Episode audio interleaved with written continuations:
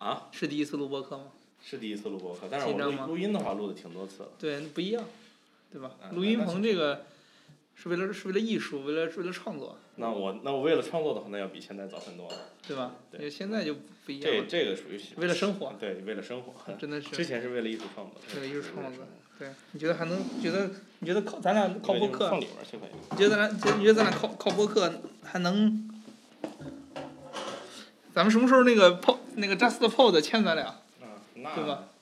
我觉得播客这只光指望播客不太行，我们要把它发展成一种文化产品。嗯哎，我除了其实除了这个费友朋克之外，我跟另外两个朋友还弄了一个新的，嗯但是就有电台，但是不以电台为主，主要是就是说声音和和那个视频两部分都有，叫那个希特波普，啊不对，啊对希特波普，就 City Pop，但是呢，我们后来觉得叫 Shit Pop 比较好。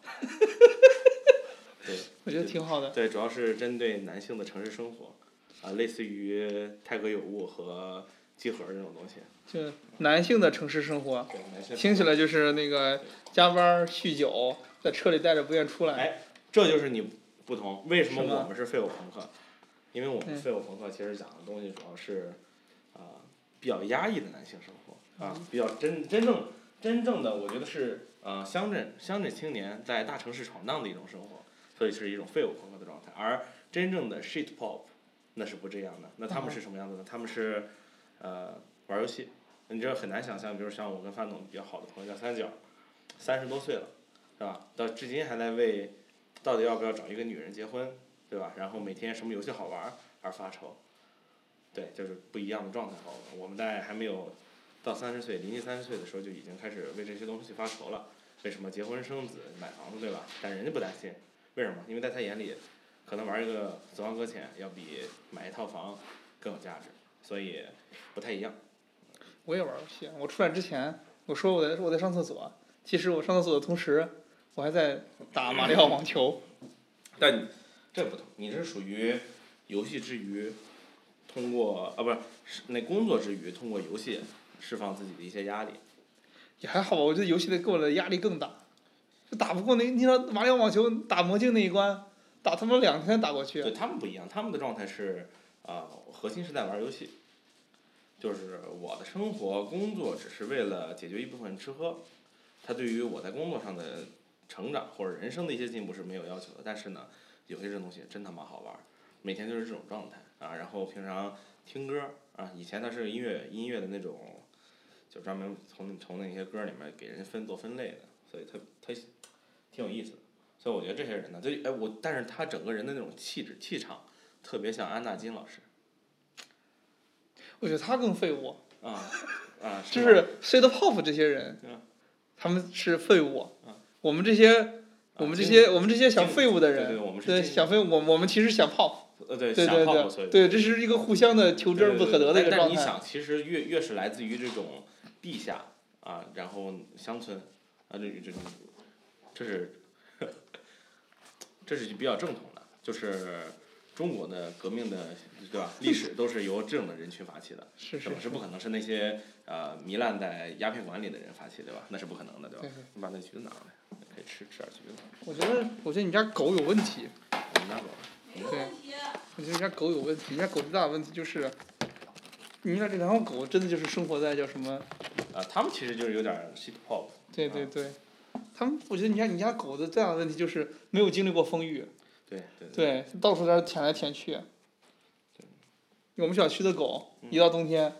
我们小区的猫和狗，对吧？一到冬天垃圾桶都不翻了，见不着了都快。那，你改天其实你应该，你改天晚上来，你能看我们小区有推婴儿车，里面放着条狗，然后遛遛弯儿的。哦。我都我都惊了。我觉得这条狗的生活，这条这条狗的这条狗的生活就是，这狗狗的阶级感也太强了。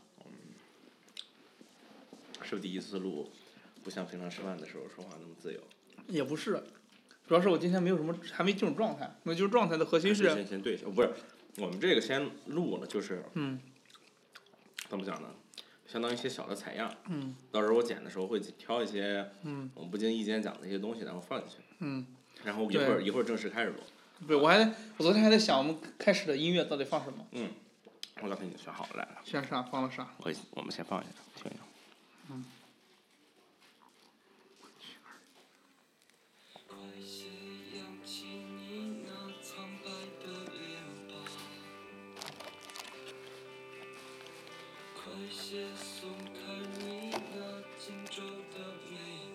我来的时候，我昨天一，你知道我这两天一直沉迷于什么？你其实知道沉迷于什么？沉迷于杀死那个马家布的人，嗯你知道吗？是真的每天都看，每天看好几遍，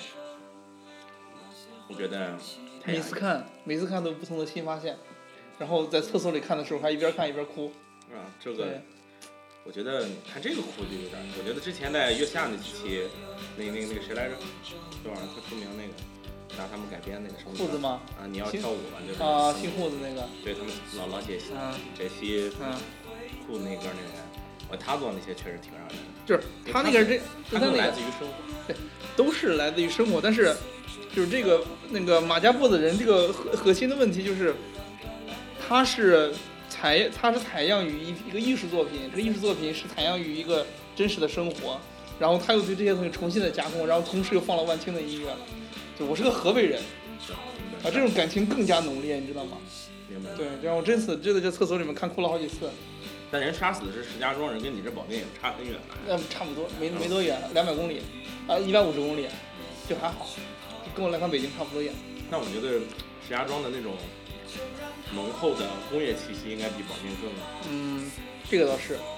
对，保定稍微工业气息弱一点，对浓乡土气息，乡土气息、工业气息、人文气息，还有对吧？还有魔幻气息，还有还有驴，还有动物园，还有驴，还有保定动物园儿。对，还得保定保定。嗯我刚才选的是这首歌，我觉得这首歌比较好。就是我以前听这个，我去两千年的时候没有注意到这首歌，因为我当时看名字在希望的田野上，对吧？我们想起那个谁，李谷一老师是吧？嗯嗯，唱的那首歌，对我当时以为他翻唱这首歌，你给我扔群里的时候，我也以为是那首歌，打都没打开。对我没敢听，但是后来听了一下，然后我觉得他几几，他的歌词还是写的不错的。你看，快些扬起那苍白的脸吧，快松开你那紧皱的眉吧。你看，嗯，终究会过去那些坏天气。是。所以我觉得这是然后他唱完这首歌两千年之后，他就抑郁症，哎呀，不叫不是抑郁症，就啥来着？就开始不发片了。反正过了二十年，就开始。我觉得这个这就是这就是伟大伟大的艺术作品，总是在总总是在预示这些什么，就是他预示了他自己。对，但是我觉得这是凡人在仰仰视的。嗯，对于我真正的经历过这一切的人，其实就是伪的，其实就是每天不写。那天晚上，张范，我跟你说，我说张范，我说我我上楼以后，我那儿写，我之前写了好多，写了我因为平常写词儿嘛，然后词儿我憋在憋在里面，我会记录一些片段，然后到时候那个，然后慢慢写。然后那天晚上。这个就非常一般，你知道吗？这个这个真的。那不，我们都是在做，没有没有，没事没事。这算小样儿是吗？对，就是记录片段、嗯画面，然后由这些画面来去组成一些嗯呃呃诗歌，好吧？嗯但是我觉得你写的东西确实，我觉得去问题在于哪儿？来在于你来自于保定，嗯。我觉得这是个很大的问题。然后问题你是什么呢？你看你的东西像是在看莫言，在看贾平凹，而看我的东西就就不一样，像看孩子，嗯对吧？嗯啊，那那那那那没必要，孩子就夸张了，对吧？孩子就夸张了，但是但是确实，对吧？孩子你的孩子的标配你起码是，的你的你的用词，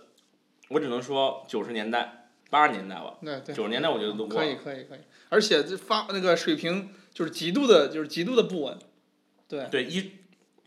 一段诗里面可能有那么一句、两句不错，对，然后剩下被他们毁掉了。就像昨天你发的那个杰克的那个，哎不对，前天吧，嗯发了一段，好像最后写了一个什么挺过时的梗，嗯，忘了。对，就是忍不住，就是我会我会我会我会就是。你要你要一定要掺杂着自我毁灭的倾向在里面才可以，你知道为什么吗？为什么？对，就是你要有一个非常强的自我否定的意识，就是呃我不配，啊没看不到。对嗯就是我不配。啊你要有非常强的自我意识，是我靠，这竟是我写出来的，我不配。啊，对你一定要把它毁 把它毁掉才可以。我我我是觉得，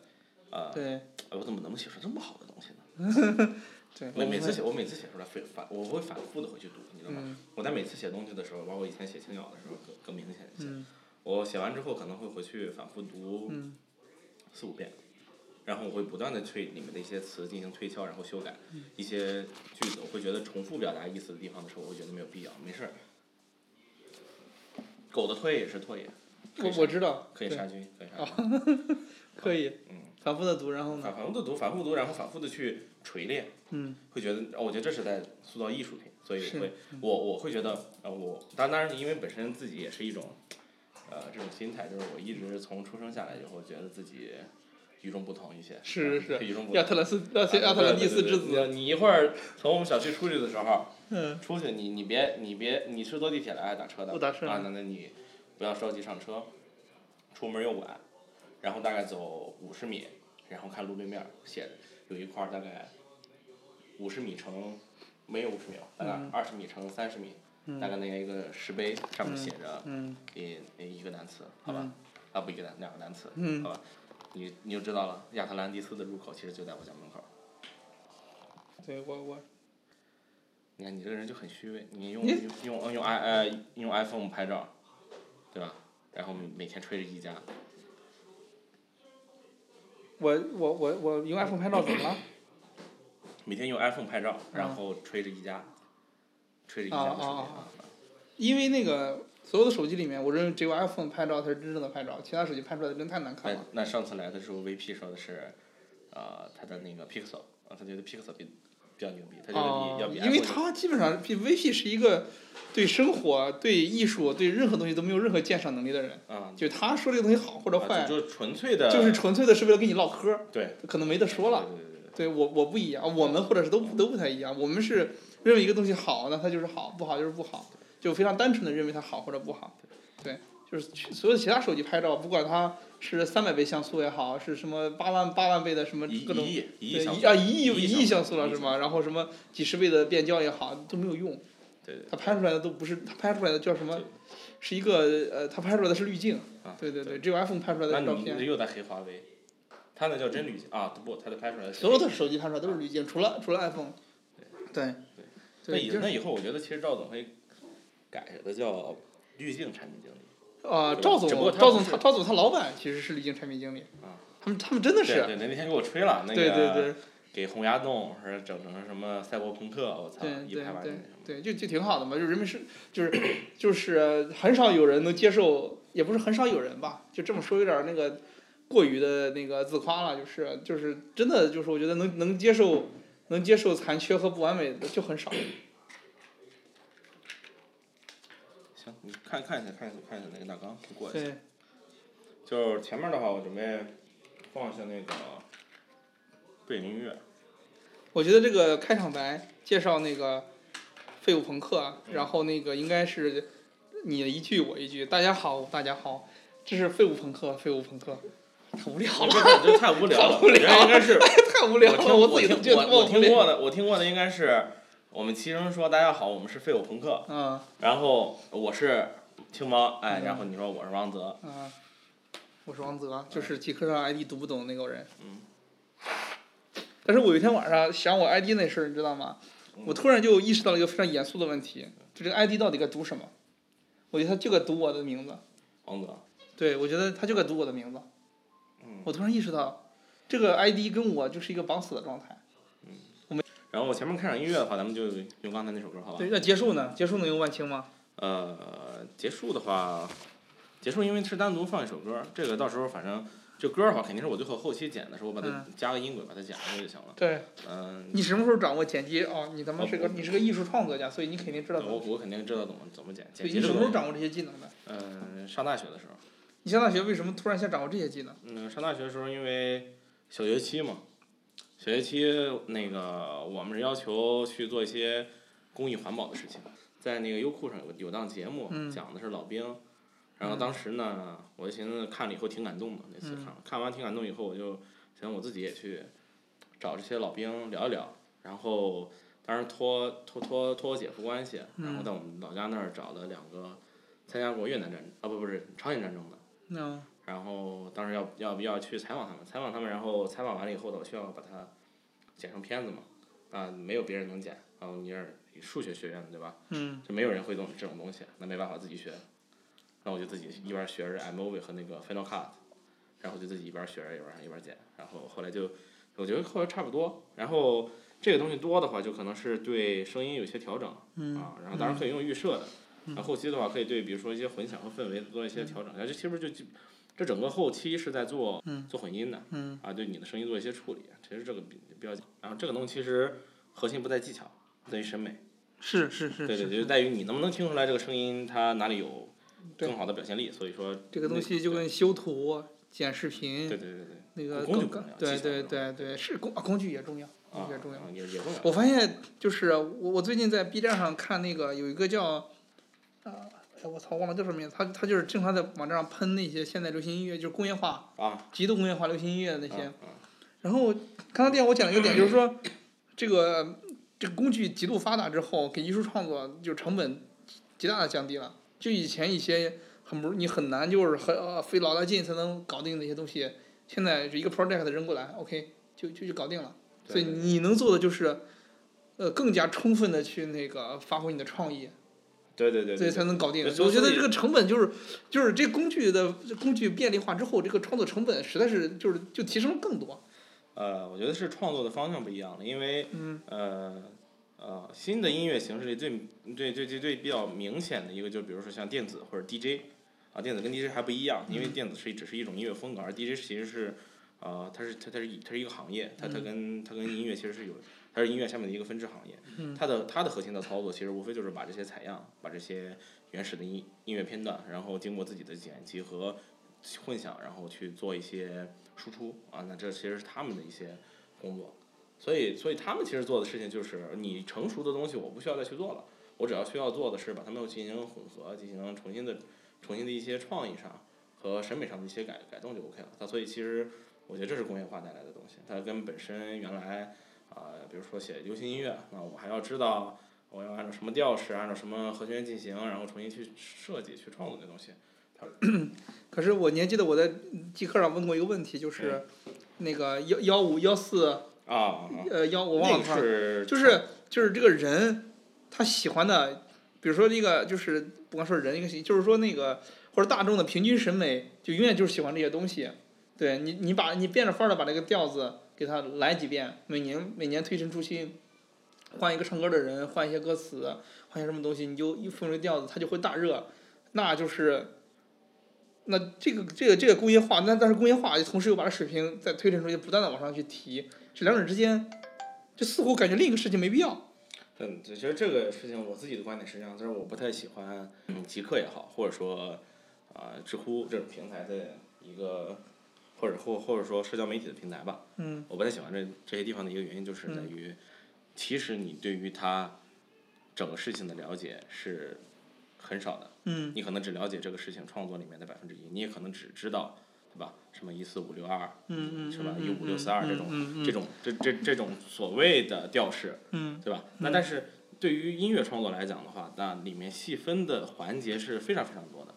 那包括影响中国音乐和国外音乐，其实最大的点不在于前面的这个调式，就是我们之间的差别。比如说我们和日本，或者说我们跟跟跟欧欧美欧美的这种音乐的，就是在好坏上，或者说一大家一直唱衰中国的歌坛嘛，对吧？那除了一部分确实是我们没有挖掘出来我们自己的一些鲜明的音乐的特征之外，更核心的点在于，其实音乐本身是个工业，它在录音、混音，对吧？包括后代后期的母带处理上面，这几个环节上面是非常要求质量的。但是中国的工业水准是很很很很很很差的，就所以很多人其实是去香港、去台湾去做唱片嘛，不在大呃大陆内内地去做这个事情，其实这这是一个原因。然后另外的话就是说，歌曲本身创作里面，它有很多地方，比如说像之前嗯，那那那个那个谁，盘尼西林，大家都说他抄袭，对吧？然后呢，我最开始的时候就是不是特别懂这个东西，我也觉得他抄袭，我也觉得他，当然我不喜欢是他不喜欢他，我现在也不喜欢，我现在不喜欢是因为他新的歌太难听了，但是我现在你不能不喜欢石家庄的第二支乐队。啊，现也是不曼城朴树，对我这么喜欢朴树，对吧？那我我他我也就爱屋及乌一下。但是对于我来讲，我觉得是，呃，呃，我我在后面后面了解的时候，我觉得是不一样，因为因为我最开始不是懂特别懂，就是对于创呃创作音乐啊，我懂一些乐理，但是不太懂这种创作音乐。然后我拿这个东西跟嗯、我们乐队里面那个吉他手，就是他他是核心，他是创作歌曲的嘛，所以跟他聊的时候就大声说出他的名字，黄奇老师。啊黄奇老师，对我黄奇老师。什么时候约他？就是让我跪，我把我我已经把他拉拉到那个接了里来了来啊了，然后我让那个朋友呃给他发，他以前有，然后让他给他发一些那个新的邮件，太爱他了，平川，特别特别厉害。平川也是我会在会在那个厕所里面，在马桶上听歌，然后甚甚至想一度想哭，想一度一度想哭，一度一度没哭出来，我觉得这种是最状最最的状态，就是对似哭想哭，对对这，是最难。他是表达一种，呃也不是哀伤，但是就是他不是那种憋屈，对，不就是憋屈，不悲痛。啊，不悲痛就是憋屈。对，万能新年旅店，你配上那个呃，配上那个那个那那那个那个，他是把你那个马家步的人知道吗？他是把你那个憋屈的心态对引导出来，让你释放释放出来，最后尤其是最后对吧？那个呃，范伟躺在躺在那个躺在躺在床上，头从左边往右一扭，你也不知道他呼出来的烟还是哈气的时候，我操，你觉得啊行了，对对，呃范伟老师确实，啊，我真的马大帅，马大帅，马大帅，然后包括药匣子。对对对对，药匣子这这些几个东西，比如说我念大学的时候也想搞，就是想创作。当时我念大学的时候搞创作的话，比如说搞文学创作，有个叫人人网的地方，嗯然后呢，人人网它人人网呢，其实现在很多人怀念人人网，其实人人网当时也是个粪坑，对，大家对，就是呃就是在上面吵架喷，只是说那我们段位确实高，你要考虑就是粪坑和粪坑还是不一样的。我觉得对于你来讲是粪坑，对于我们来讲只是一种美好的回忆，好吗？呃因为我们只聚集在自己学校的圈子里面。哦，对对对，呃，就是也也吵架，但是我我说粪坑就是跟微博这还不太一样，对吧？微博就是一个彻头彻尾的，就是 你感觉他可能就是在养蛊，对对对好像是有什么不正当不正当的目的才会搞这么一个产品一直在那儿活着，对，但是人网就也是吵架，其实完全利用了人性的丑恶的那一面，对吧？对对，然后呃，你看或者是后来一三年公众号开我就注册了，我就注册了公众号，对，那个也想也想写东西，但是后来呢，你就觉得哎呀我操，这有点太难了。呃，这个事情其实，呃，我跟我那个希特波普那几个朋友，嗯。其实最早的时候，其中有一个人也是我最好的朋友，那个高一人，他叫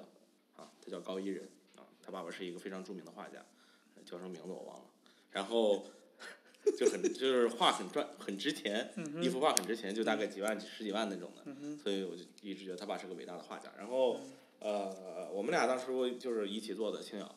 哦，，那他给我的建议，我觉得他是一个很很很有意思的人。我之前之后啊、一定要邀请他来那个参加我们节目，然后录一次，特别有意思。就是他告诉我的是，你要解决这种难创作或者说持续创作的问题，嗯最简单，蹲马桶，一人一个坑，你就找七个人，一人一天，每人一天，就人一一人一个坑，到十年下蛋，就 OK 了。在工具上面确实对对对，然后接着说就是那个工具层面其实就没有了，但是你还是不好，还是人，还是还是不想弄，为什么呢？你会，哎呀我操！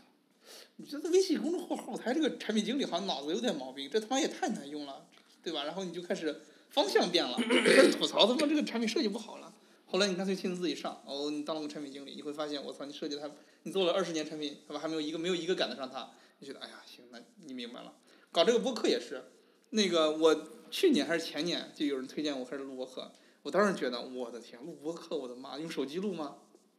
对吧？后来我看了看，真的有人用手机录。然后呢，我后来啊，iPhone 的话筒现在好像是做这个东西是可以的，没有问题。对宋指导上次来来找我录了一期，我觉得他用手机录的。他不是用手机录的，他是用那个用专业设备。啊啊。但是我感觉，我觉得他用的设备也没有那么复杂。嗯。对，他说这个东西好像就两千块还是怎么一个话筒，还是一个录音笔，有有点有点贵了呀。有点贵了是吗？我们这套设备多少钱？我这啊，你只算话筒的话就五百块钱五百块钱。啊，对，你要加上这些东西那就贵了。对，这个东西是工是那个生产力工具嘛，啊，这个不算。这是人力工具，对这个也也也是，对。对对还有包。包括这个都都是。我就觉得我们这报幕的这个用个用个一万多的 iPad，我就觉得我就充分体验了我们这个节目的一个特品点。质品质，我觉得是品质，就是在没人看得见的地方花钱，才是真正的生活品质。是是。这是我在三四年前吧，嗯在看一个杂志的专访，忘了是个挺有名的杂志的专访的时候讲到的，就是呃，真正有钱的人，嗯或者真正有生活品质的人，他是在别人观察不到的地方嗯花钱，嗯买最好的东西，对，并不是说，比如说像很多人暴富之后，对吧？买手机、嗯买包、穿名牌儿，嗯对吧？然后出行，然后要住特别牛逼的房子。当然，嗯我觉得住住特别牛逼的房子，我觉得这个是能理解的。但是，呃，真正有品质的人，可能我用的可能是你用的是一百块钱一瓶的洗发水，我用的可能是五百的，嗯对吧？我要用戴森，呃、我觉得其实大家为什么开始去追求用戴森啊、我觉得这是一种内在向外在转化的一种状态，就是它既能够提升我们的真正的生活品质，同时能成为一种社交货币。我觉得这种东西是特别牛逼的。就像今天我们为什么能坐在这儿录，我们感谢的其实不是工业化，我们感谢的是苹果，对对对，对吧？就也有非常多非常多特别专业，但是确实特别难用的，包括这个叫那什么来着？它那个特别高高阶版的叫什么 Logic，哦，什么东西那那那个反正有一个那个对对特别难用。啊，我看了一下，特别难用，但是它推出了一个特别简单，叫酷乐队，对对，很酷，很酷克，对对对，这其实我当时这个有个烂梗，对就是以前我特别特别特特别特别逗一个，就是我我当年创业的时候，嗯、苹果日推的一个那个产品叫嗯 Daily Cook，哦，我就就当时我就想，我就想他是不是不懂，是不是不懂中文，不知道是啥意思，日日库克，我操！这其实一个插插话插话对，人人家人家叫日主。啊，对，还有你刚才说社交货币那事儿，你说那个，你你自己带巴黎世家也是因为这个原因吗？呃，我我讲实话，嗯就是我纯粹是因为喜欢。哦，但是确实在，呃，出去的时候，偶尔会有一些，比如说我知道正式场合，或者说比较重要的场合，我会去穿这个东西。嗯但是呢，你像我我我我我那些帽子对吧？三三千两千的一顶，但是该坏的还是坏，对吧？该被狗啃了还是被狗啃了，嗯对吧？该没了就还是没了，就是这个事情。但是它，比如说它没了，不会对我造成一个非常。呃，沉重的打击对我来讲呢，就是在于它很我我很喜欢它，嗯当初买它的时候也是因为我觉得这种设计特别简单，但是颜色包括形状，包括这个符号，就是比如说我我们在起名儿的时候，经常会去考虑这个这个东西设计出来那个符号好看不好看，对吧？比如说像我们做 logo 的时候，对吧？费尔朋克，对吧？对那怎么才能表现的好看？它一旦好看，你觉得它他妈往哪儿贴都想贴。对，对，这就是一种怎么讲呢？我觉得这就是一种美，这种东西就直接影响了我。他对于他，比如说他是三千、五千还是一百、两百，我觉得没是，我觉得也也挺好的，就是，呃，你碰见了一个自己，就我就没有这种，我从来就没有过这种状态。这个状态就是我看了一个特别喜欢的东西，我也有钱买，我就把它买下来。没有没有，我看那个特别喜欢的东西，如果我觉得我不需要，不能给我的生活带来什么那个实用性的改变，我也只是喜欢，我就哦那就算了。这还是在比较上，就是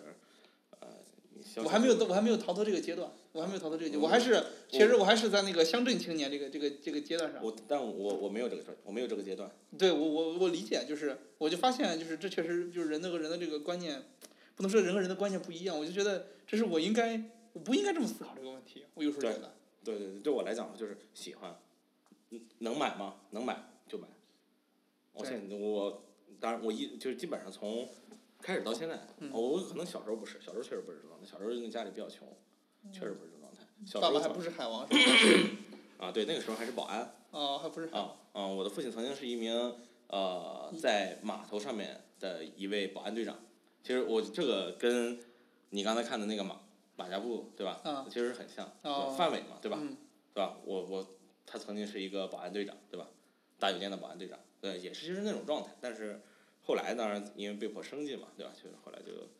自己下海，真正下海，下海就去做生意了。对我觉得我们的节目从这儿开始说开场也挺好的，啊，两两个人闲扯了大概十分钟左右，然后说跟大家介绍一下我那个，我大家好，我们我这是这我们大家说一下我们的这个开场白。我最开始设计是希望这样，就是前面可能是一些，比如说杂音，比如说我刚才嗯，我拿着这个抽烟，然后可。能是张曼那儿说话，然后对对对，然后一些也有点像你你听过那个网文的那首歌吗？哪个？网文网文，你你看，你我带你多带带，你要多带带我带你进这个坑，你居然不听。网文有一首歌叫《浪味仙》（Lonely God），哦，我应该听过，我应该听过。那首歌我认为它最精髓，我我一直对这首歌是特别特别的喜欢，包括我在跟朋友去争执，就是说，呃音乐的一些艺术性和怎么讲，就他在对他来讲，他是就是我们我们乐队创作那个人啊，他是个全站工程师啊，主要做前端的。对于他来讲一般前端工程师都说自己是全站，啊，他确实是前端后端，人人人叫大前端啊，他叫大前端。然后对他来讲，他认为音乐是一种就是纯技巧性的东西，纯技巧性的东西，就是他知道，他就说为什么流行音乐能够流行，是因为呃，就是说或者说，呃，为什么你能去称一些歌是流行音乐，是因为在这些歌里面已经找到了规律，就是我用什么样的音符，什么样的音音量，然后什么样的音高，然后能够表达出来什么样的情绪，然后我通过它的不断的这些音乐连接在一起的那整个的走向，能够把你带到那种情绪里面去。所以他认为这东西就是纯粹的技巧。所以对于他来讲，做音乐的出发点或者说做音乐的终极目标是心。我找到别人从来没有表达过的，就别人从来没有用过的技巧，没有用过的音符，或者说啊，但不是不是这种意思，就是说呃，别人从来没有这样去表达过，用这种方式能够表达出同样的东西啊，他在找这种技巧，纯粹技巧性的东西。而对于我来讲的话，我是一个非常现场的，我认为音乐的核心目标在于传递情感，所以我从来不觉得中国的土窑特别难听，或者说特别 low 逼。就是大绝大部分人，我我认为啊，首先我们如果是真正的要评价这个东西的话，可能还是要有一个门槛的，你可以随便说，对。对对第二个就是这个刚才那个那个大哥说那个技巧性的东西，就是我刚才说那个幺五多少那个东西，就是我我其实我核心的点就是，这个技巧性的东西跟着工业化一起，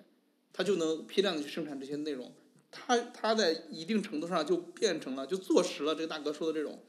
就是呃我只要去不断的挖掘新的技巧，或者我把这个技巧性的这个东西这个核心，我把它那个重复利用再利用，然后那个配上一些其他其他的一些那个不是特别重要的。对我只要拿副歌不断的砸你，你就是喜欢，然后再加上抖音，就只截副歌，十五秒只用副歌，不要别的，就是来就完了，对吧？他在这个情况下，你你你就很难说它不是这么回事儿，对吧？你看到的也是这样，为什么有人批判这种现象？但是我我跟你的看法不太一样，说现场性的东西不一样。我认为就是音乐创作本身是需要投入大量精力去采集这些，或者是创作这些你没有没有听过，或者是你从来没有接触过，但是它依然很很美的这种，不能叫声音还是怎么着？我不知道怎么去抽象这个东西。比如说你听我为什么喜欢周杰伦的歌，嗯、当然大家都喜欢对吧？周杰伦的有些音乐，你听的时候，你会发现它里面有一些奇奇怪怪的、你没有听过的乐器的一些声音。你说，哎，啊，那这是音色上的选择，你对音色比较敏感。对、啊这个东西，这个还有说，还有些就是这个这个这个这个这个音调，它它这种它能接起来，嗯它它是一个跟它歌词当然是一一回事儿啊，就是你把所有的歌词都抛掉之后，你背景听这些东西，它本身也足够 OK，也就是它歌词也好，就是这个整个编曲这个音乐的创作本身也好，整个结合起来的所有东西都很完美，你就觉得我靠这东西就是好，哪一个部分单拿出来都是好，而且他挖他本身创作出来了一些我们之前没有接触过的不存在的，依然很美很美好的这种这种这种音乐的这种东西。对对，确实是这样，就是呃，但是每个人不一样，因为就是在于很多人对音色非常敏感，我就是对音色非常敏感的一个人，就是好听的音色会让我觉得这首歌就是好的，我直接会去这样去判断。但有的人不会，他会去考虑刚才像你说的，呃，那么多的因素。但是对于呃我的那个朋友，其实他最终表达的事情是是这个样子，就是在那个年代，在周杰伦盛行的那个年代，他做的音乐确实是代表了一种新的东西，就他不是在重复，嗯对吧？他不像是再往前一点的港台时期的音乐，他们主要是像呃，但是我觉得这个东西你可以去再去了解一下音乐史，就是他们其实是从呃日本日本对吧？对对对主要是在模仿模仿日本，包括翻唱，甚至有些直接就是说拿他们的作曲重新编了一段词，然后重新去去套套用的这样一个状态，就是到直到就是周杰伦吧那段时期开始，大概他开始就是有一些变化，但是呃，所以所以说他是一他是一种新的代表啊，但是他用的当然他用的那些套路都还是呃流行音乐的套路。啊，大家知道是哪个地方要用什么样的东西，只不过中间它有些创新的点，所以我觉得他是一个非常棒的，包括值得非常值得去现在不断去听的。然后像摇滚乐也是一样的，因为摇滚乐到现在这个年代的话，它其实就是一种流行音乐，因为它的套路也基本就固定了，比如说朋克，对吧？比如说像我们听的，那我们想做后朋，后朋呢可能偏实验一些，里面会有的一些变化，但实际上它它离不开原来的那个基础，那它其实还是那种已经被大家熟知熟悉，我也知道该用什么样的东西，比如说我用镲用鼓，对吧？我用贝斯，应该带出来的是什么样的情感，但是用用什么样的速度去带什么样的东西，啊，这其实是，当然我觉得音乐本身是个非常非常复杂的东西，让他们就包括特别特别专业的人来讲，讲讲述音乐这个东西的时候，他也只能讲，其实百分之五十、百分之四十，他也不能够完全讲出来，因为呃还是不一样。为什么？就比如说像为什么大家喜欢听听那个刺猬的歌？为什么大家觉得刺猬的歌特别有力量、特别有生命力？是因为它是以鼓作为创作基底的，啊，那这是这就是不一样的点。就是说，其实，在整个的音音音，我认为，所以说，我现在其实有一种观点，就一个东西的创作越复杂，参与的环节事物越多，其实它很难被称之为是，就是说你你认为它的那个怎么创新会变得更难，同时你认为它抄袭或者说你认为它死板的点也也相对来讲就是说更少，因为它其实做任何的一些变化，它就是一种新的新的不同的点。比如说我我开始用贝斯作为基底去做，然后我我开始不我不用这个我用唢呐，是吧？当然当然唢呐只能只能摆事儿的时候，用小号，只能用摆摆事儿的时候用，对吧？就不如小号那么明亮，啊，对对对，大概是这个样子的。呃，我想把刚才的话题继续延展一下，但是我们的开场白，我觉得我们得说一下。对。对，然后我们得想着刚才我们聊那一大段儿怎么剪回去才行，啊，这他妈有点太难了。对，到时候我我我再我得我想一我操我跟你说，剪回去不难，难点在于什么？在于我要把刚才我们聊了大概一个小时的东西，我要不断的重复听。我我知道。对，而且刚才的那话题我还没有延展完，就是你觉得这个东西，它你觉得特别难，会抄袭？你知道我是搞内容行业的，我我懂这种东西，它的一个困难在于，你现在缺少对一个音乐，对于缺缺少这种全民性的宣发渠道。任何一个乐手，比如说那个字节跳动哪个做的好，那个内内容和视频做的还可以，音乐他没有做好，内容和视频做的还可以。任何一个小的，你只要创作你觉得它 OK，它就有机会在这个平台上爆发出来，被所有人看到但是音乐不行，QQ 音乐也不行，QQ 音乐可还可以，还可以。不可以，不行，这就是它缺少全民性的。认为只有你们没有，就是 Q 就是跳舞公司才能做？不是不是只有我们才能做，我们也没有投入精力。这个东西啊，这个东西因为版权的原因，已经提就是因为这个它工业化，它已经快速的工业化了，它比所有的行业，比如说电影电视剧已经实现工业化了，音乐也实现工业化了，但是短视频创作、内容内容写作还没有实现完全的工业化，全部都是作坊。这样因为都是作坊的原因，所以说那个跳舞公司才有机会。如果这东西率先实现工业化，对，那就是工厂老板们说，大公司那些巨头们说怎么弄，这个行业怎么玩怎么玩的问题，谁都谁都白搭。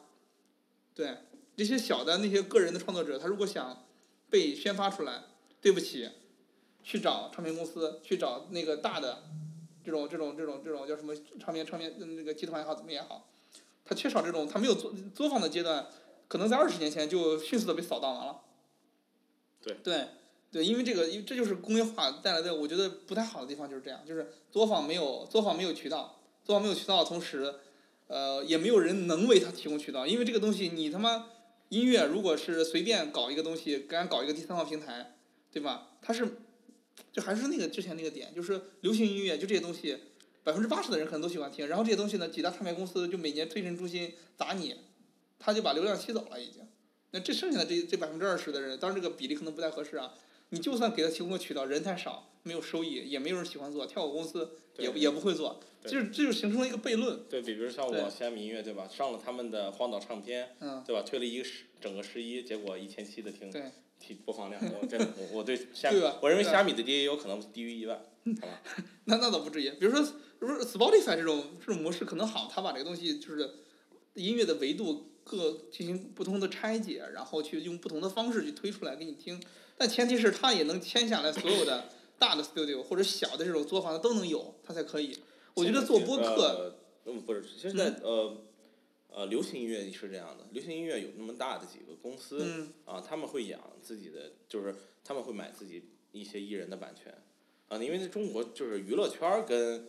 这个是混在一起的嘛，嗯对吧？对对对咱们其实很多是叫其实一些交叉的业态，对，啊，对于一些明星来讲的话，他们要去呃包装自己其全维度的形象的时候，嗯，呃，音乐经常是他们选择的一个方向，因为对你影视、综艺、对对音乐嘛，对吧？一般都三栖。对对对对对对，他肯定要在音乐上面有趣，但是音乐基本上就是找一些呃，当然就是呃我懂我火活不下去的人，对对对活不下去的有才华的人来给他们做做做创作一些东西对。但是对于独立音乐的话，其实厂牌还是非常多的，比如像哦，上次你没有去，上次我跟我跟赵总去了。啊，我我知道有一些独立音乐的厂牌，我知道这个东西，像兵马。司，包括像赤铜，嗯就是非常多的音乐厂牌，对吧？他们自己其实就是一些小作坊嘛，吧对对他们就是自己去签一部分的乐队，包括一部分的啊民谣歌手，然后他们去创作，然后帮他们去，但是实际上最终的版权还是就是他们流通渠道，就还是要到这些大的音乐发行公司，因为发行要靠他们去发行，然后最终的话，那个对音乐平台来讲的话，纯粹的独立音乐人，像现在几个平台里面，呃，Q 音乐比较好，Q 音乐好的点在于就是说我们现现在回头钱了，在上面真的能赚到钱。虽然我对我来讲的话，两个月赚了六十块钱，那但实际上你要如果把版权卖给他们的话，呃，他们挑上了，版权卖给他们，其实一首歌也能卖个三万五万的，其实也是可以的。但是呢，其实对于整个宣发来讲的话，咱们还是比较呃原始的状态，啊，就是说呃，比如像网易云音乐嘛，我说自己做任务，赚他们的那个什么代币啊积分儿吧，然后拿积分儿去买资源位。啊，他们可能这个没什么想我象这这种这种东西，我看到的第一眼我就知道产品经理想的，对只有产品经理才会想到去人，对把人从中间去除掉，靠标准的流程环节去操作一个事情，真的，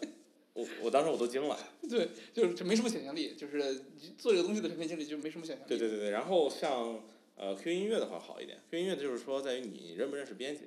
认识编辑，编辑就能帮你。这听起来像那个办事处的风格对对对对对，就是有人 啊有有人就行。对而且虾米就更更这样了，虾米它不光是就是说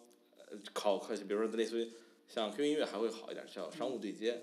啊，虾米就直接叫虾米的音乐编辑，你只要认识他的音乐编辑，才能帮你推上首页，他也没有其他商业化的办法。呃，我觉得那个编辑，呃，我们首先澄清澄清一下，就是认识这些编辑，并不代表他百分百会帮你推，而是说你会，你就是优先，这这个东西就跟我们做那个，就跟就是这个行业到了成熟期之后就重运营嘛，就是他们会维护他们的这些头部的这些独立的创作者们。你有的新片拿过来跟他说听一下觉得好，你推 B 站也会这样做，就编辑们认识这些，对。对对对对对对。确实是这样。但是呢，就是我的观点其实不是完全跟你一样，为什么呢？因为对于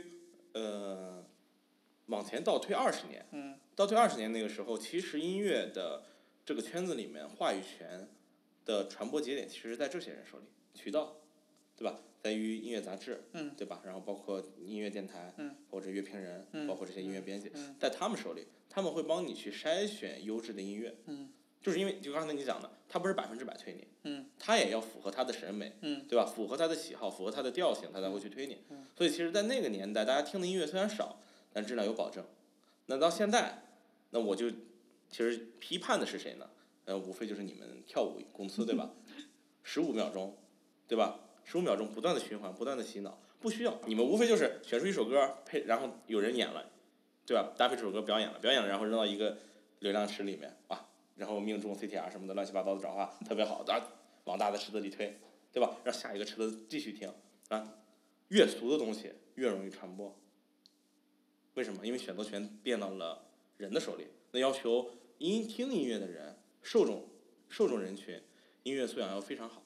但这个过程就会有一种就是我不知道啊，我会称之为可能是恶性循环。我们先说开场白。好好好，好，那个怎么说？就大家好，我我们是大家好，我们是废物朋。大家好，这里是废物朋克。对。大家好，这里是一档新的播客节目《废物朋克》。大家好，这里，我我的目标是我们说一段之后，这个东西能他妈一直用，不想再一每次都说了，还能还是每次都说也没问题。不，我觉得是你肯定要迭代嘛。大家好，这是废物朋克第一期，这是第一期废物朋克，这是废物，这里是废物朋克。大家，好，我们是废物朋克，嗯，我是我是青猫，我是王泽。对，这是我们的第一期节目，啊，这是我们新开的一档，啊，专门针对于这这时候需要，专门，针专门针对于当代当代这个马上中年当当代这个中当代当代废物再次朋克的，当代中年废物再朋克的这么一个我觉得中，中年中年有点重，中年有点重。对我们确实还没有到中年，就差不多了。三十岁其实还还不不能算中年，我觉得到我爸那个年纪才叫中年，就到他那个年纪，我觉得中年是一种什么？中老年，啊，对，呃，我爸我觉得还还不算老年，到老年应该是怎样状态？到老年就完全已经是，啊，人生其实已经走的差不多了，嗯你再做做任何的动作，其实无济于事了。这个时候就好好享受就可以了。中间还是可以说有动作，甚至动作变形的机会的。呃，这这不是不是说，当然他已经不代表自己的主动意愿了。嗯。啊，这就没有，他已经是被逼的一种状态了，好吧？已经是各种外界压力推着他在走。但是，就我们其实还是是青壮年。嗯。我们现在还在有些呃青，你看青对吧？青春，我刚才看，我刚才在看一本书，就是那个，也不是书，一本摄影集。那是我，呃，一六年我们先把开场白说啊，我们先把开场白说。我们这个说开场白太费劲了，我们这个节目录的很简单，开场白说的太费劲。我刚才那一段我觉得可以录进去，放在开头。我们这节目录的很简单，开场白说的太费劲。啊，好好好，对但我觉得是不不能老这样，就是靠剪，因为靠剪中间确实会对对对，断的会不自然，对是是是这。样大家刚才那刚才之前那些段能不能用就不重要，啊不重要我们之后争取能录个能用的，啊好不好？好好好前面那些小样儿之类的东西放着，好，好就是历史的那个 珍贵史料，我们节目一定会火。嗯嗯一定会我我我我都说了要录二十年，不开玩笑的。这个没有问题，对没问题，我每天都有很多话可以说对，只要能走我就在录。啊，OK OK 好，好啊好好好，来那我们看一下这开场白，呃，我们在我们在那个，是这样，呃，给我讲。我觉得这个东西还是要有一个，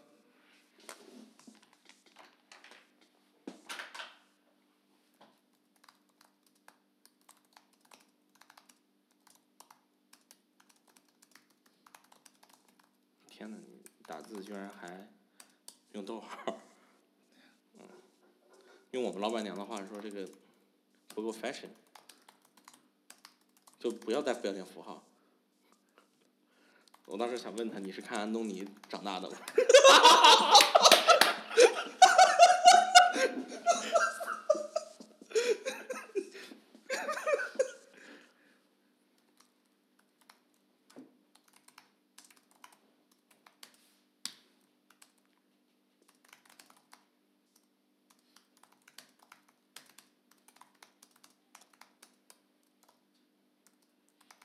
次去的赛朋克就可以了，就废物在朋克，我觉得是一种很工业化的词啊，不，很不是很工业，很政治化的一种词。我不但用我不但用标点符号，我他妈还用直角引号。嗯。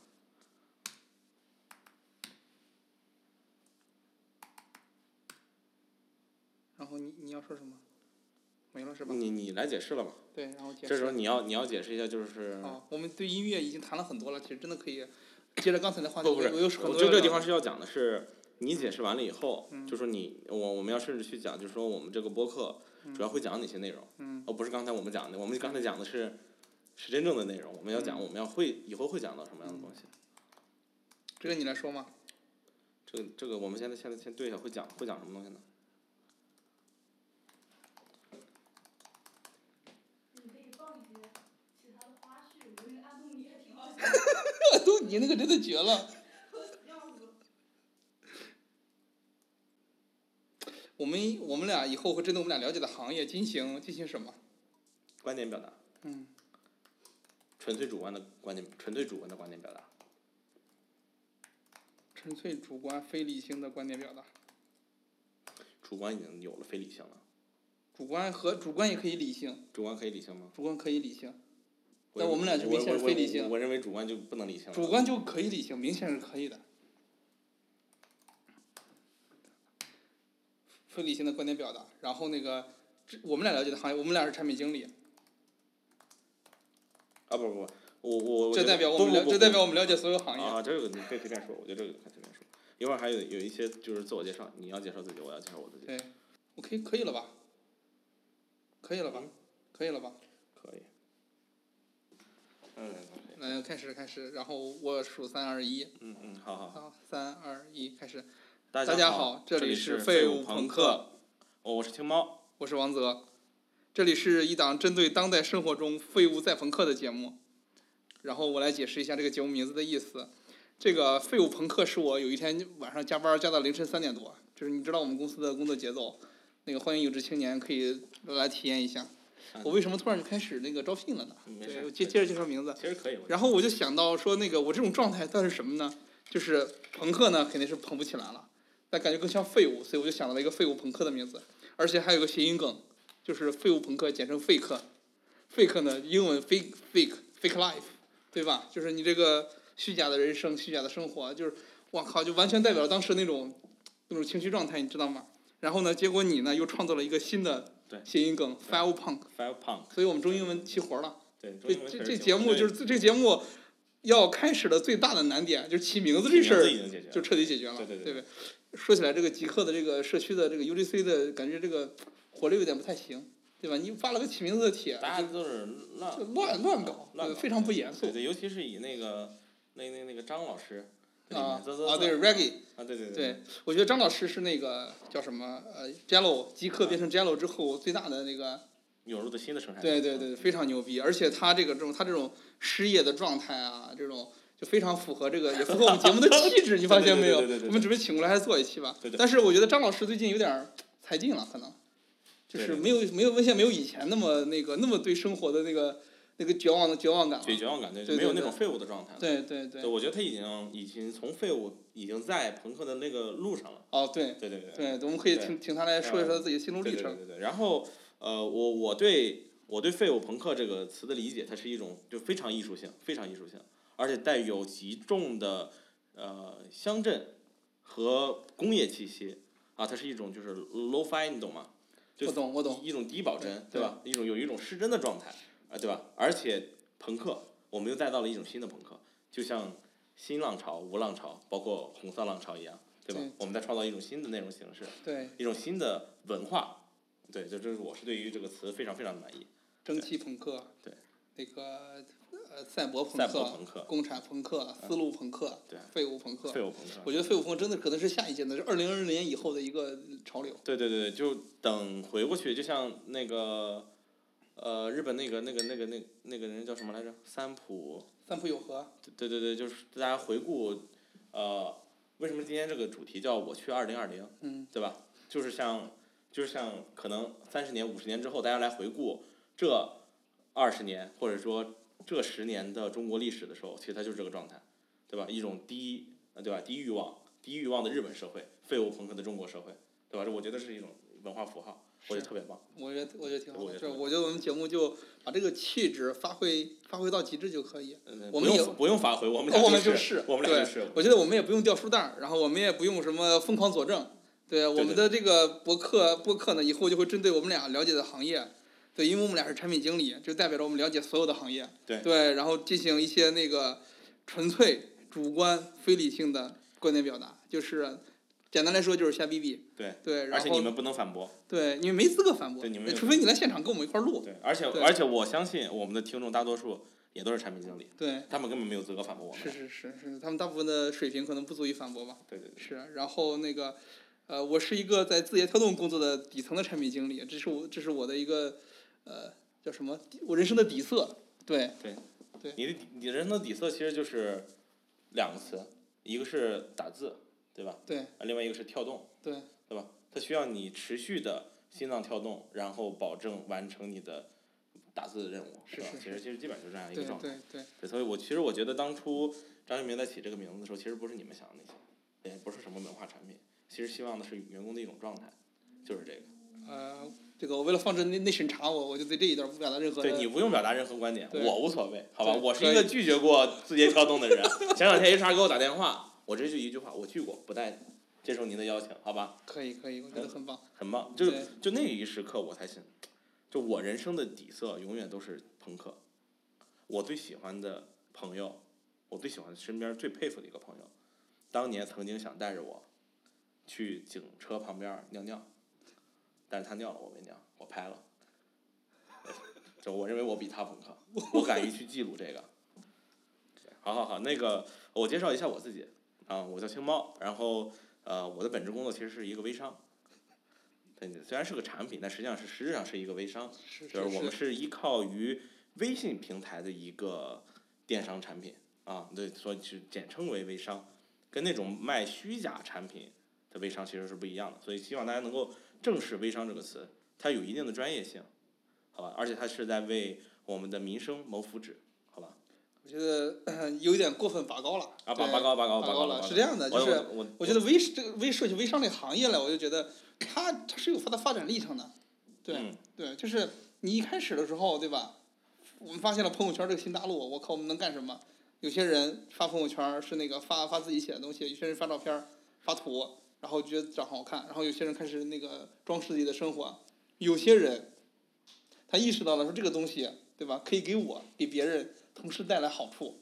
所以才开始卖货，对，我们是一种其实是一种利他的心理，对。利他又利己嘛，我觉得这种人才是最棒的。那我们这个行业其实非常好，也希望大家其实啊、踊跃的关注，并且少在就某些橙色产品上面去买东西，就大家希望多用绿色产品，也让我们行业能够蓬勃发展。我呢也就能够啊、多有一些积累，然后给大家多录几期费友朋克。啊对对其实是有一个长足的关系的。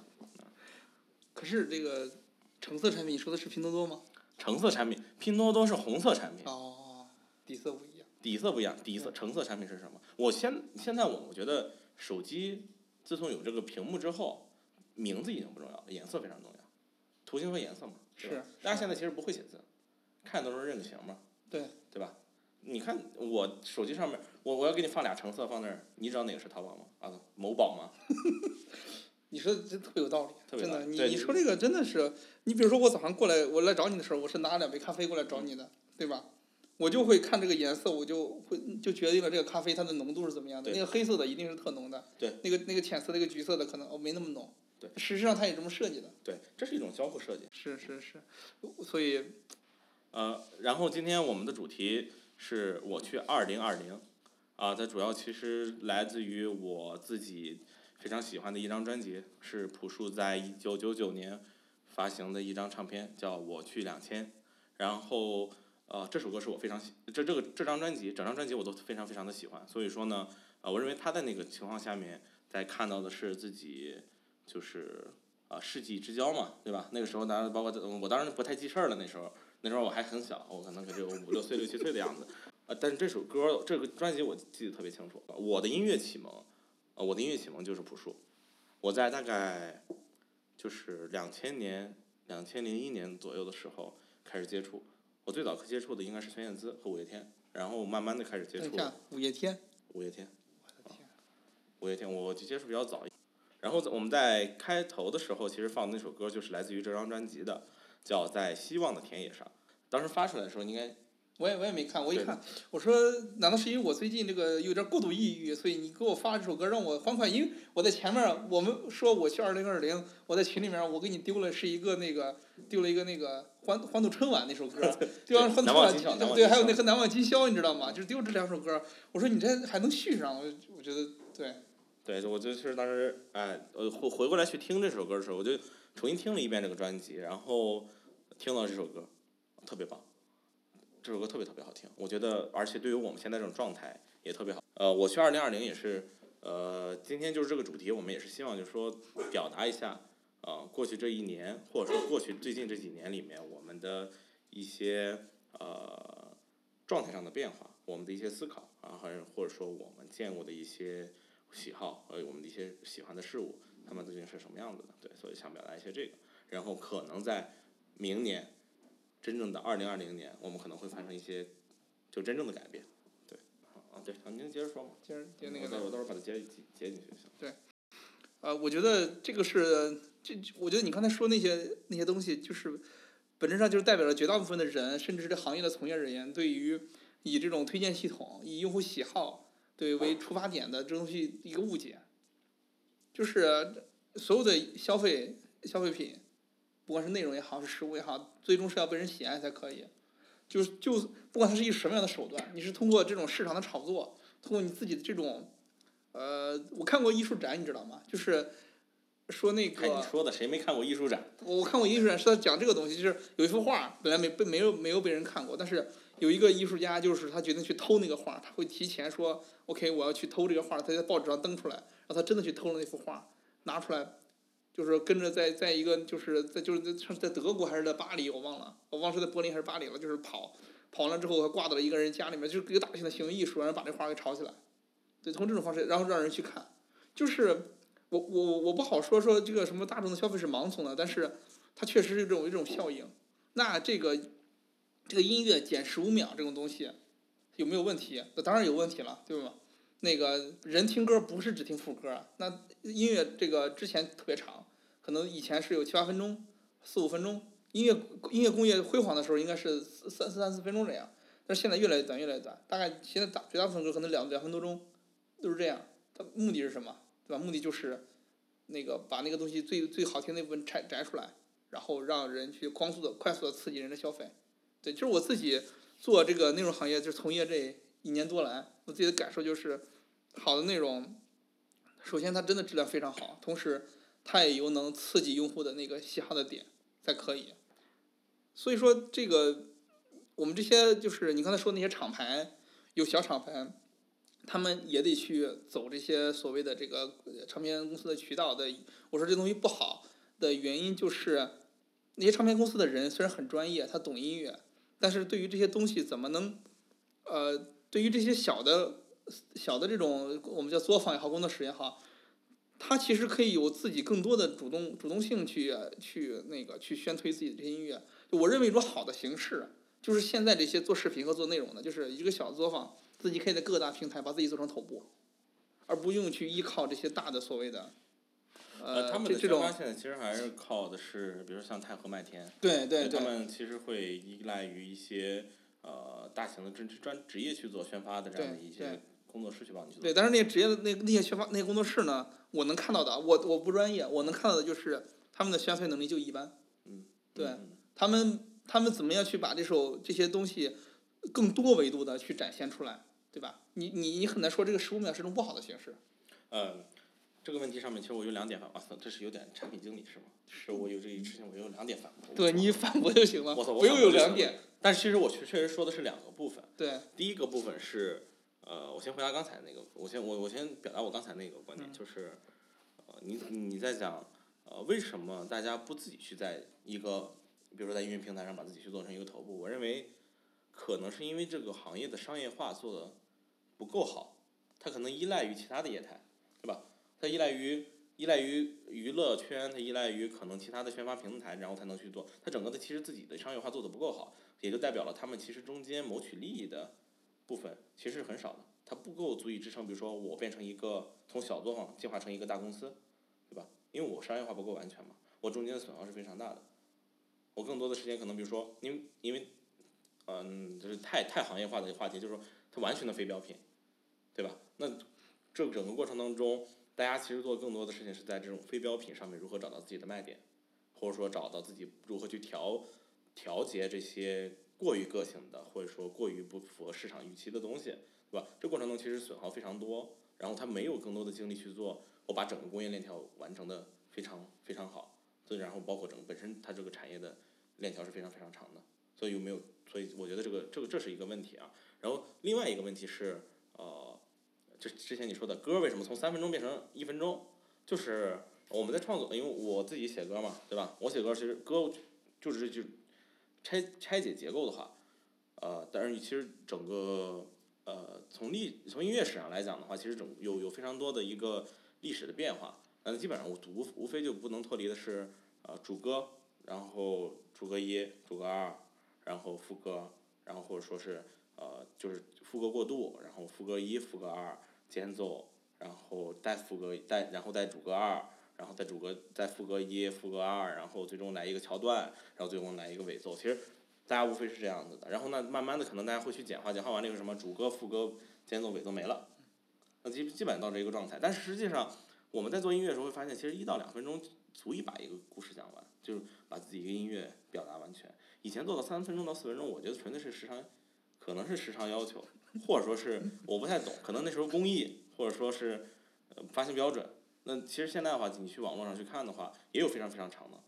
啊，有很多人甚至认为它过长，就有可能七分钟、八分钟。那其实有人认为是，啊，有些情绪其实，在那个节点应该是戛然而止的，但是他们过度的把它延展，反而变得不好听了。他认为其实最好的歌其实一一到两分钟就足够了，但是我觉得这个跟本身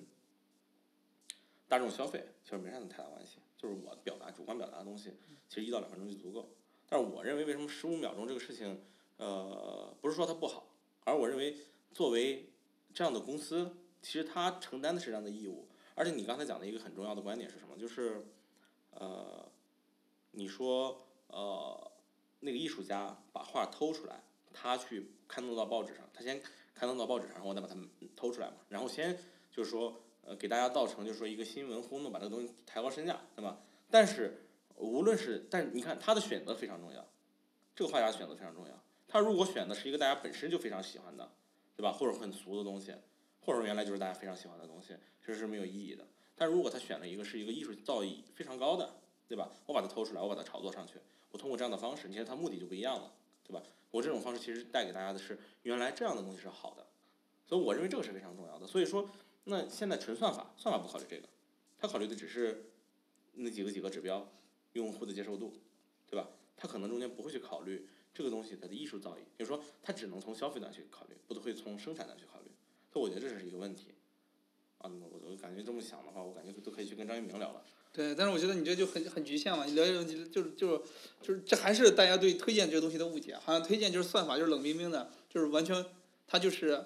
啊，首先它肯定是它算法肯定不去百分百的说读懂这个内容是什么，理解它，它不是这样的工作原理，但是它也不是说的它就是几个数字就完了，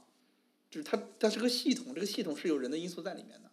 对，这就是我我我跟绝大部分人就是。这这个行业可能内容行业从业人特别多，但是真正搞懂这个东西，我觉得没有，真的真的不是没有那么多，而且在我的其实这嗯前两天在咱们群里对有聊到这个问题嘛，对所以我觉得在里面调餐的这些产品经理问题很大，不应该由他们来调餐。我们都是算法工程师亲自调，轮不到产品经对理调。那我认为这两个人都有问题，他们不知道什么是好，那就很大的问题。他们看的指标不同，就有很大的问题。所以我觉得这个首先搞内容行业的人必须要懂内容，不懂内容就完了。对你刚才说那个点，我特别认同，就是呃偷画的那个画家，他必须选一个好，真正的是艺术品。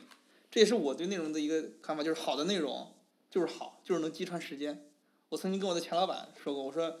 那个好，我觉得好的内容真的是能击穿时间。他问我是因为时效性长吗？对我当时有点懵。对，就跟时效性没什么关系，就是时效性就是推荐里面一个参数，就是这东西能推几天，能推一年。对对对对，对你也搞过推荐。嗯，对，对，我我我我但是我没想到你搞过推荐也这我么肤浅。是我是我是我是从我是从从零从零到一搞推荐的。哦，哦，对，而且我是真的，呃，他是从从从推荐最开始怎么做的，然后一步一步做。如果你拟合的目标就是单目标，那肯定就是非常的冷冰冰。你拟合多目标呢，它可能没有那么冷冰冰了，但是还不够。就人的选择在这里面就是很重要。对。对，所以说，呃，接着刚才那个话题，就是说那个画家选一个特别好的内容，这是特别重要。这也就代表着说你的系统里面，你如果想让你的系统运转特别好，能把所谓的好内容推给用户，你是你的系统里首先要有。B 站为什么牛逼？有这些这些所谓的我们在群里面聊的所谓土味解构的内容，对对对。它就有这些内我刚才其实容。想的想讲的就是这个，对，它首先要有，它才能推出去。对，这是非常重要的一件事情。但但我其实在这件事情上面，我想讲的不一样的点是在于，呃，他们怎么认为这个东西是土味儿？那天你问的那个问题，你在极客上问的那个问题，嗯，对吧？嗯他们怎么能认为这东西是土味儿？它其实不是，对我认为它不是。对。就是说，首先土味不是一个贬义词，它是一个描述性的词，对吧？它代表代表的是一种我认为土，对吧？对。包括像我我们经常会说一些中国的音乐，因为我比较了解音乐嘛，对吧？那中国的音乐有很多大家会把他们称之为是土谣，那土是不代表任何的贬义的，认为它只是中国乡土的乡土化的一种表达，可能是一种低工业化啊，纯粹的可能是一种娱乐方式的一种表达，那都是不带任何的贬义，只是描述它一种的呃产品或者说内容性质。所以说，我觉得在刚才那个问题里面，就是土味视频这个事情，对于你对于你们内容内容的这种怎么讲，你们站在这个内容渠道的中间的非常重要的决策环节上面，你们要能明白什么是解构，对吧？什么是具备艺术性的，什么是具备呃价值的，而什么是可能纯粹娱乐性的东西。那你看，很多人其实是不知道的，好多人还在去讨论什么是土味儿，他怎么会去看这个？杀死那个马家布的人，对他读马家布，他不读马家堡，你要注意能能读懂这个字，你首先把这个字读对，对对这这已经很难了，这这个人的要求就很高了，已经。他不是说那个你你你能区分出来这是土味儿或者不是，但是说比如说呢，对我们站来说，这个不是当前的首要目标，就是我们的首要目标是首先要把普通好的内容推荐给大家，这就是已经很重要了。这也是说，你觉得十五秒这东西不好，但是它对很多你要注意，就是在你这个消费层次的里面，在我们已经开始说关注一个土味儿的三次创作，这已经不是二次创作了，这其实是三次创作的一个它的精神内核到底是解构还是这个还是那个，这已经非常靠后了已经。你首先要你要知道，就是什么样的内容是能让什么几亿人同时喜欢的，就是让人捧腹一笑的这些内容，就这就是它就它就这么它没那么复杂。对，你要做的就是哦，这些内容别太多就行，那这些内容大家都爱看。对，这就是十五秒带来的意，十五秒带来的意义和价值。对，就是，而且我刚才说十五，我刚才说那个一分半钟那个事情，我不是并不是说那个一个音乐必须要创造三分，创造三分钟原因就很简单，那个磁带，那个磁带，那个那个磁带的长度必须要录这么多，还有那个 CD，它也就可能是它就是时间长。度可能是就是一一一一盘磁带，可能正面，比如说对十一首歌十首歌，录三，必须录三十分钟，对然后三十分钟必须有十首歌，那一首歌就只能三分钟。对对，他当时这这个确实就是这个原因，我我没记错就是这个原因。十五秒这个事情出来之后，就是说音乐的长度是绝对自由的，而且我这我给你发挥的长度就是这么多，当然也有一分钟对吧？这不重要，我们说这个时间的长度就这样。现在已经开始有创作，有音乐创作，就是为了这个目标开始去创作了。我就给你一段这个，那这个东西我认为是，我认为是就是对于对于音乐来说，它不是说不行，这东西听起来不像不像我们传统人意义上认为的是音乐，或者音乐作品，它更像是一段背景音。嗯，这个方面我不认同，因为呃，其实这是我不能接受 EDM 的一个问题。就 EDM 其实是这样子的，就是嗯，它不是在在时间上是这样表达的，而是在于 EDM 它本身是一种呃就电子舞曲嘛，但它其实不是纯粹的电子舞曲，不是原来的电子舞曲。电原来电子舞曲是由电子和就它是由舞曲发展出来的一种新的表现形式，因为后来有了有了电子，有了各种各样的那个模拟器的各种各样的东西，然后呃。那 EDM 它其实是一种什么？它是一种呃行业，它其实是一个行业，就它面向的就是市场。我做的音乐，我做的不是音乐，我做的只是一些片段，我做的只是一些音符。我是为了让市场，我为什么叫百大？我为什么要去参加电音节？是因为我要为他们去表达这样的东西，他们听到这个鼓点嗨，我要这样去做。所以说，它已经变成了一种纯粹市场化运作的东西。也就像你刚才讲的，我在十五秒钟内给我一个命题作文，这个东西要求要求我一定要通过十五秒钟让快速的让用户能够听进去，然后嗨起来，然后喜欢这首歌被洗脑了。那其实这就是我讨厌的点，它不存在任何的主观性，它全部为市场而驱动。那一旦就是我认为是两种状态，比如像我之前刚才聊到了周杰伦，我创作，我出我然后在里面去做创新，然后做得好。而被市场接受了，还而不是市场想要这样的东西，我做给市场听，这就是这是不同的点。那我所以说，呃，周杰伦是有，但他除了在就是行业影响力，包括对行业的一个呃价值以外，他在本身音乐上面其实做的是这样的贡献。而像 EDM，像你刚才讲的这种东西，我觉得纯粹是一种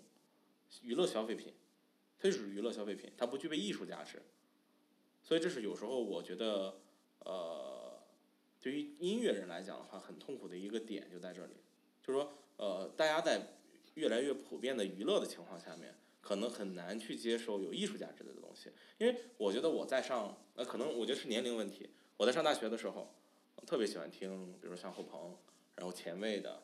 然后包括一些那个实验性的音乐。那到这个节点，那个时候是很蓬勃的。我觉得那时候的创作力是非常蓬勃的。到现在，我觉得有一些断档，就是在行业里面啊。行业里面创作的乐队也好，然后音乐人也好，无论是国内还是国外，都有一些断档。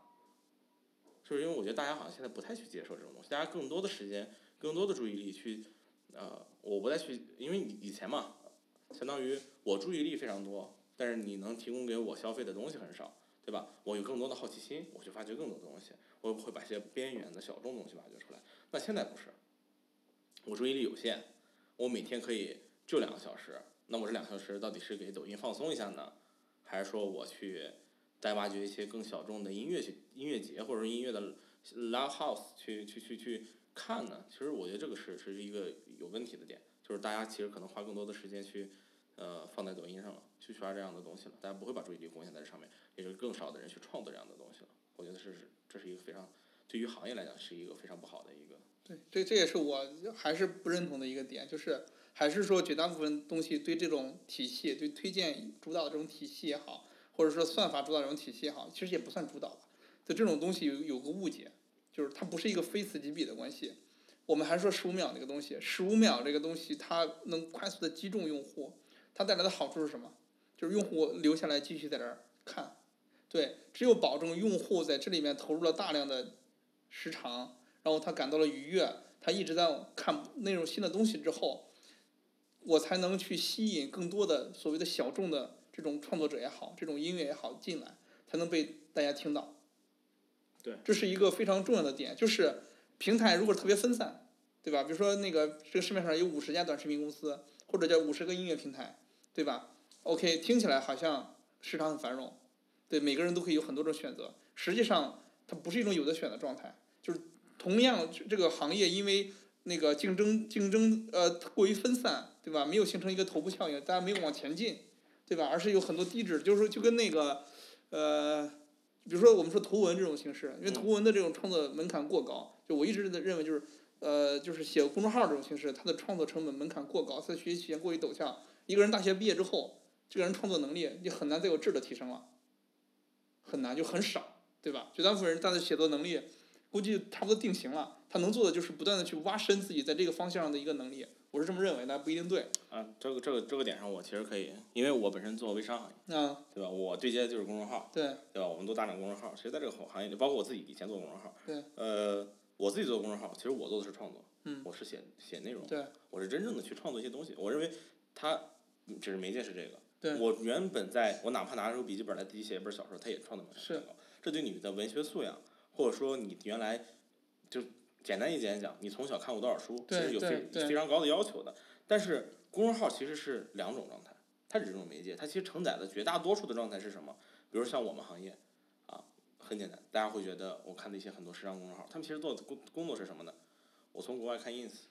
我把图翻译成文字 就 OK 了，进行总结。他们不再创作，他们也是二次创作。说白了，UP 主，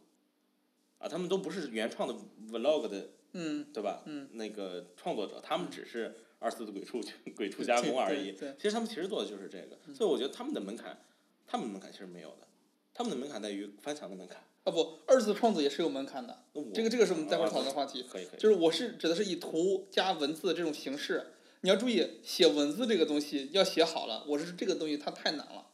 它跟你剪视频剪出一段好的还不太一样。就是我先表达完我的点，就是它的门槛太高了，所以你看国内做图文的这个形式的什么 UC 号，什么呃大鱼号，什么头条号、去头条号、微信号、百家号里面所有以图文为创作为生的人，你看到他写的特别好的有吗？有，但这个市场繁荣吗？看起来是在他这个阶段是繁荣的，但是这个市场的前景呢，我觉得是就基本上没了，也不能说没了，但是我觉得他，你很难说更更加繁荣了。我觉得他已经到了他的顶峰了，除非有一种特别新的形式，创作形式能出形形态能出来，他这种形态能降低一个人去写一段特别优美的，或者说特别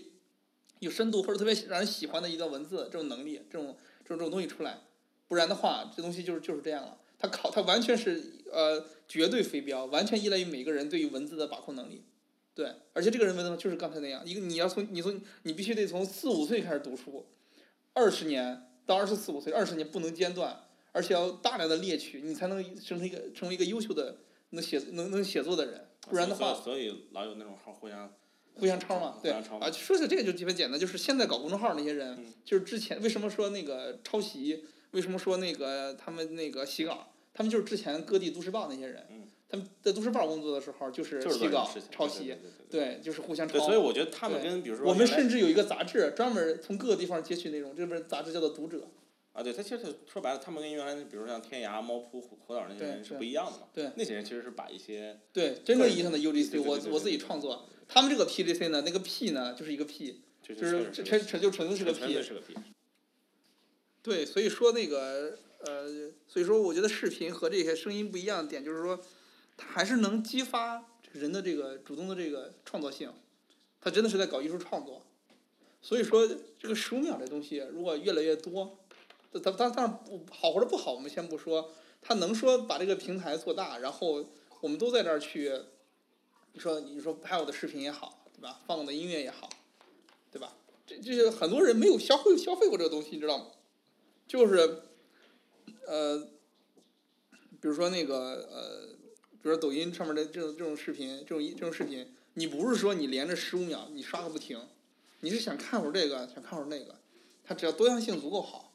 它就能让你看到各种各样的东西，顺便帮你发现发现更大的世界。我觉得推荐这个东西，呃，那个东西叫什么来着？同温层效应还是叫什么？那个叫什么来着？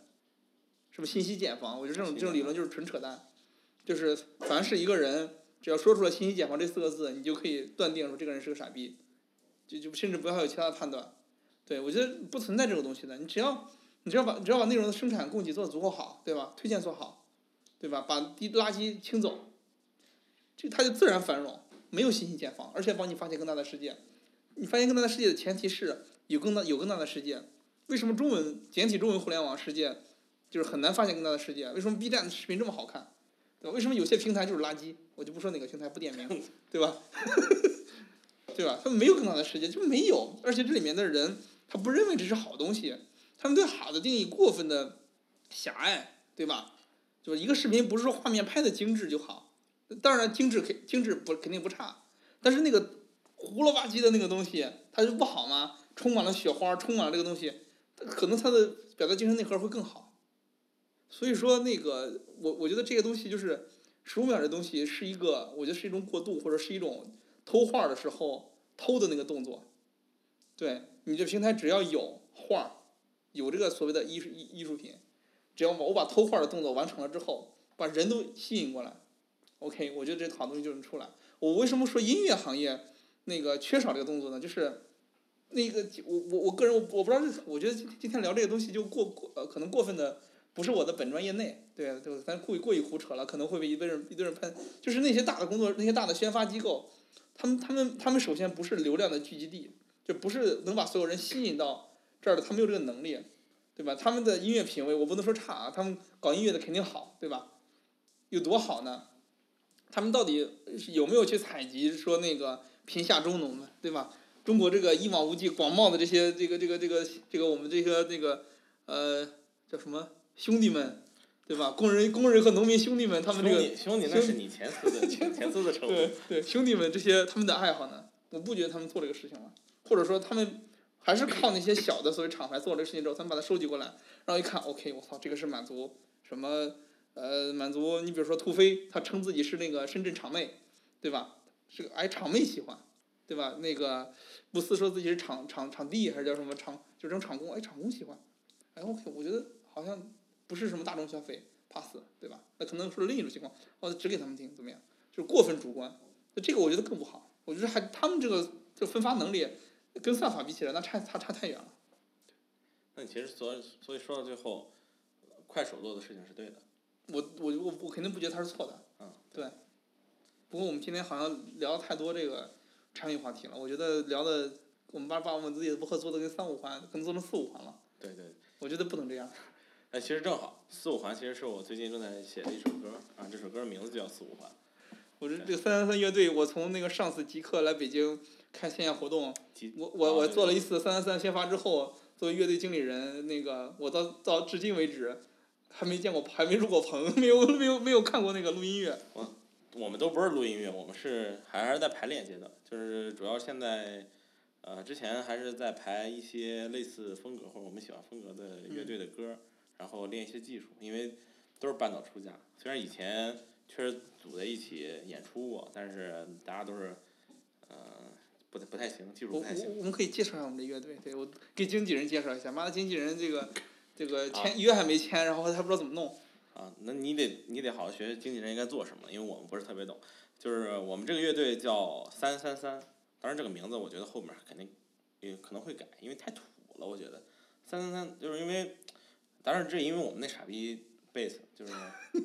啊也是著名一个著名的产，哦就怎么都是产品经理，是不是特别闲，所以天天天天什么什么活儿都干，就是他呢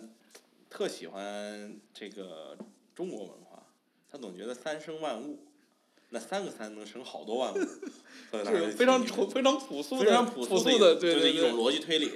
所以推出来了三三三，因为我们正好三个三个人，然后三个人都基本上呃接近三十岁了，然后呃又表达了一个我们能够在一起碰撞出来更多东西的这样一个理念。当然这这后后编的，其实最开始就是他想三三三这名，我们觉得啊还行啊，说说有点像，但是其实因为因为呃音乐圈有一个有一个乐队特别出名叫工工工，就是工人的工，他叫工工工，然后所有的人，因为我们贝斯不知道这乐队，然后我我起这名，他起完这名之后，我身边所有的朋友都会问，你们是不是模仿工工工？我说不是，我们我起这名的人都不知道这乐队，他怎么对吧？我们其实就是呃，因为音乐风格当时定的其实偏偏那后朋克，就后朋克呢就是朋克后面那个，对，就类似于就是说啊，我不是特别，就是我我站朋克后面，所以我不是特别朋克，呃，我通俗一点介介绍啊，然后呃比较实验一些，然后想可能就是主主要是一些主观性的表达，啊，刚才提到四五环，就是说我最近正在写一首歌，然后啊，其实歌也那词写了，词写完了，那儿曲呃编了一半儿，然后因为那个那个负责编曲的那个同事呢，他那个身体不太好，出去旅游了，然后特搁置了一段时间。然后这首歌其实呃，我之前有在极客上发过主歌的部分，啊，我其实写完了嘛，但是说呃，就是这首歌其实表达是我们三人的状态。也为什么？其实我觉得三三三后来觉得它特别符合，因为中间其实起了好多名儿，最开始起了一个叫毛指三嘛，那个毛呢是南就是南方人，就是广东人会用那个毛毛毛对毛，对，但是它是实际上是念念念毛吧，呃，它那个拼音读呃拼按照汉语拼音是 M A O，嗯，然后嗯二声，嗯二叫声调，呃，叫什么阴平阳平，对阳平，对，但是呢，广东人跟我们跟我们听我们的播客还能学文化，就跟广东人都毛，它不不是跟你普通话发音是一样的，这广那有个因为广东话有有八个调还是九个调，它跟它的调跟我们的调呃广东话是九个调吗？粤语好像是九个，粤语是九个调是吗？对，它跟我们完全不一样，对，而且我操，这个东西用广东话读出来之后就显得很有文化，对对对，呃，因因为那个这这也是因为就是说，呃，起这名儿的人他他特别喜欢一乐队叫假假条，嗯，嗯假假那就是一个，他们都都，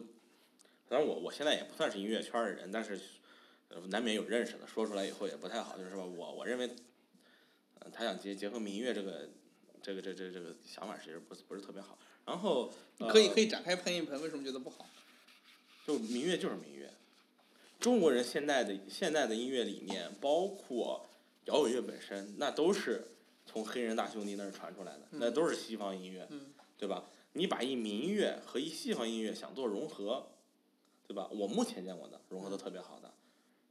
只有日本，只有日本。日我我我说日日本日本啊日本人在融合这块儿，比如说像那个呃 J-pop 这种，啊然后那个 City Pop 这种这种音乐风格是他们融合特别好的，那他们有很很明显的一个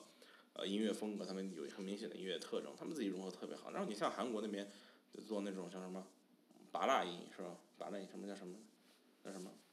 拔蜡音乐吧，好像是就是拔蜡乐之类那种那种那种就是很很烂俗的音乐。韩国不是有 K-pop 吗？啊，没有没有没有，那那都是那都是瞎扯，那就是那种是纯粹命名，就是为了命名是对，纯？粹为为了命名，但是日本是真的把那个东西是是，呃固定为了一种音乐的形式，它在音乐创作上面，包括曲调、音色上面的选择是非常固定的。但是呃，中国的话其实没有，中国现在还在停留在什么上面？他认为是摇滚乐加上，这就其实很像互联网加。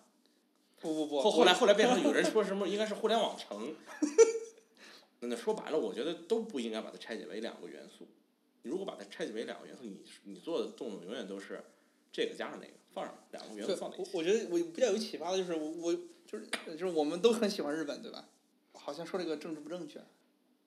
说这个在极客上应该是政治正确，但是在可能公开上我不政治不你你正确。你你喜欢我不喜欢，啊，你不喜欢因为我是党员，我我确实不能喜欢。行，你你你你没法喜欢。对，我觉得，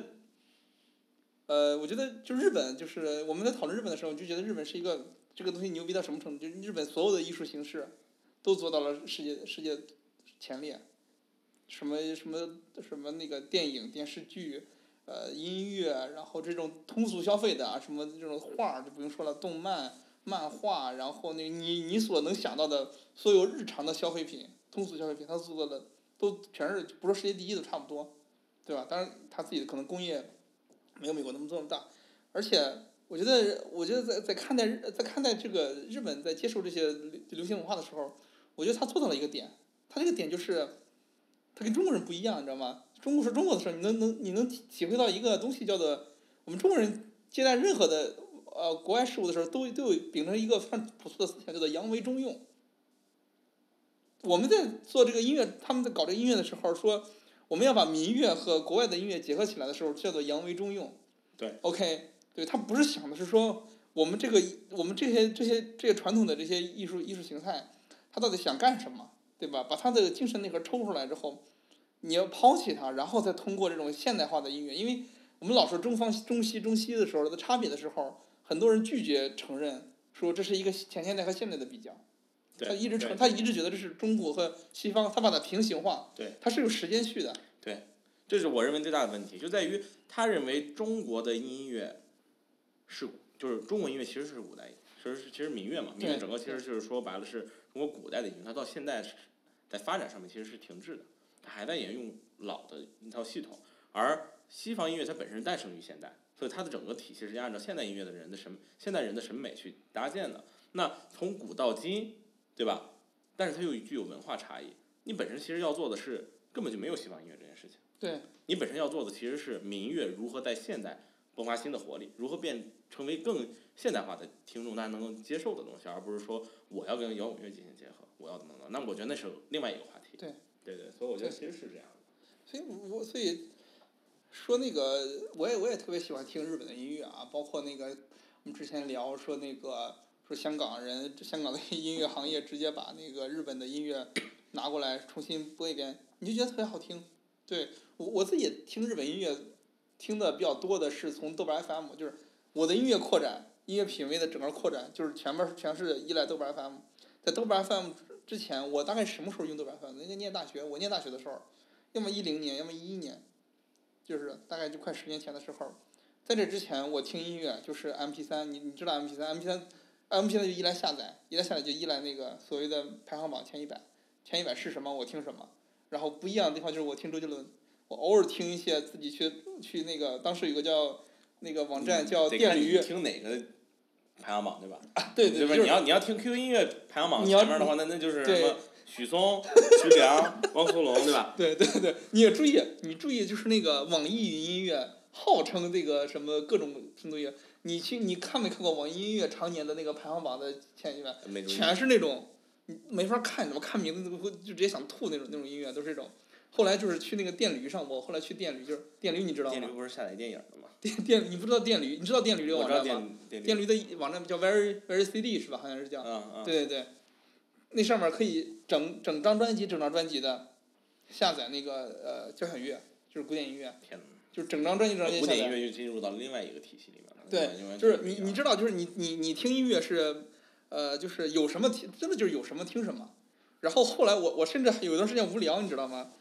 张惠妹。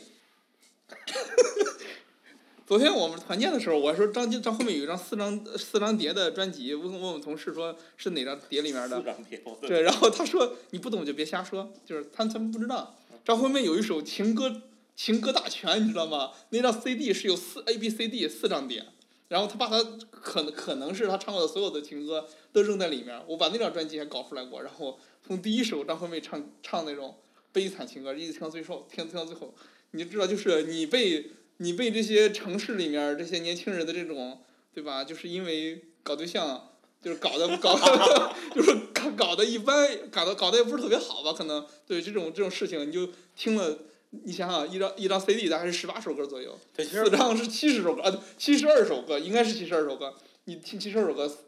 两百多分钟，对你整个听听了两百多分钟这种东西，那对，其实我我后来在做音乐的时候，其实也有这样一个就疑惑，就是他们怎么能有这么多悲惨的情感经历能能写呢？而且还能编出各种各样的花上来，还还能把自己情感带入进去，我觉得特特别牛逼。就是因为搞对象是所有人的共同经历嘛。对，你看，比如说布斯那个，我们为什么老要说他呢？他可能是当代年轻人在我们眼里的一个缩影，就是有一份还可以的工作，然后在一个大城市，家里家境还比较殷实，他不像我们俩啊，不像我，嗯我是一个小，我是个乡村叫什么农村青年，你是小镇青年，他不是，他是他算城市青啊，年。我是城市青年，你是城市因为因为。我那个我介绍一下，就我们这个城市，呃，始建于九九一年，始建于九一啊、年。就是九一年被被划为地级市，哦。啊、所以我其实我九三年出生的，啊。呃，所以其实就是说它在成为城市之后，我出生了，对啊对，我然后它之前的那个历史也不是特别悠久，所以其实城市化的，呃，这个进度是是是非常高的，这个比例是非常高的，所以对我来讲，我是个城市青年，我从来都不是一个小镇啊，不对，但我但我确实是个废物，不不是，但是这样的就是三善，对吧？啊。但是他，你你要注意，你脱离不了你的你你人生的底色，就你人生底色，你是个山东人，而且不是青岛的。你是个山东人，同时不是青岛的，意思就是，不论你在的地方是多发达，你就算把纽约搬到三善，搬到济南，对吧？你也你也你也是，就是中国是济南，就是那个什么山东和河南嘛。你中国如果中国有什么废土文学，什么那个那个山药蛋，你知道山药蛋是山西的，就山药蛋还搞这种文学，对吧？搞本土文学，那绝对就是你们那里。啊，乡乡土文学。对，乡土文学不要。废土，不要废土文学很很高级了很很高级了，很高级说错了末日说错了感，末日感。对，这种乡土文学，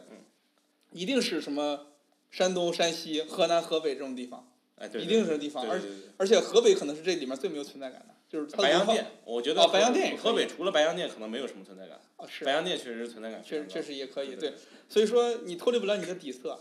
对，这他是山东，好客山东人，好就是对对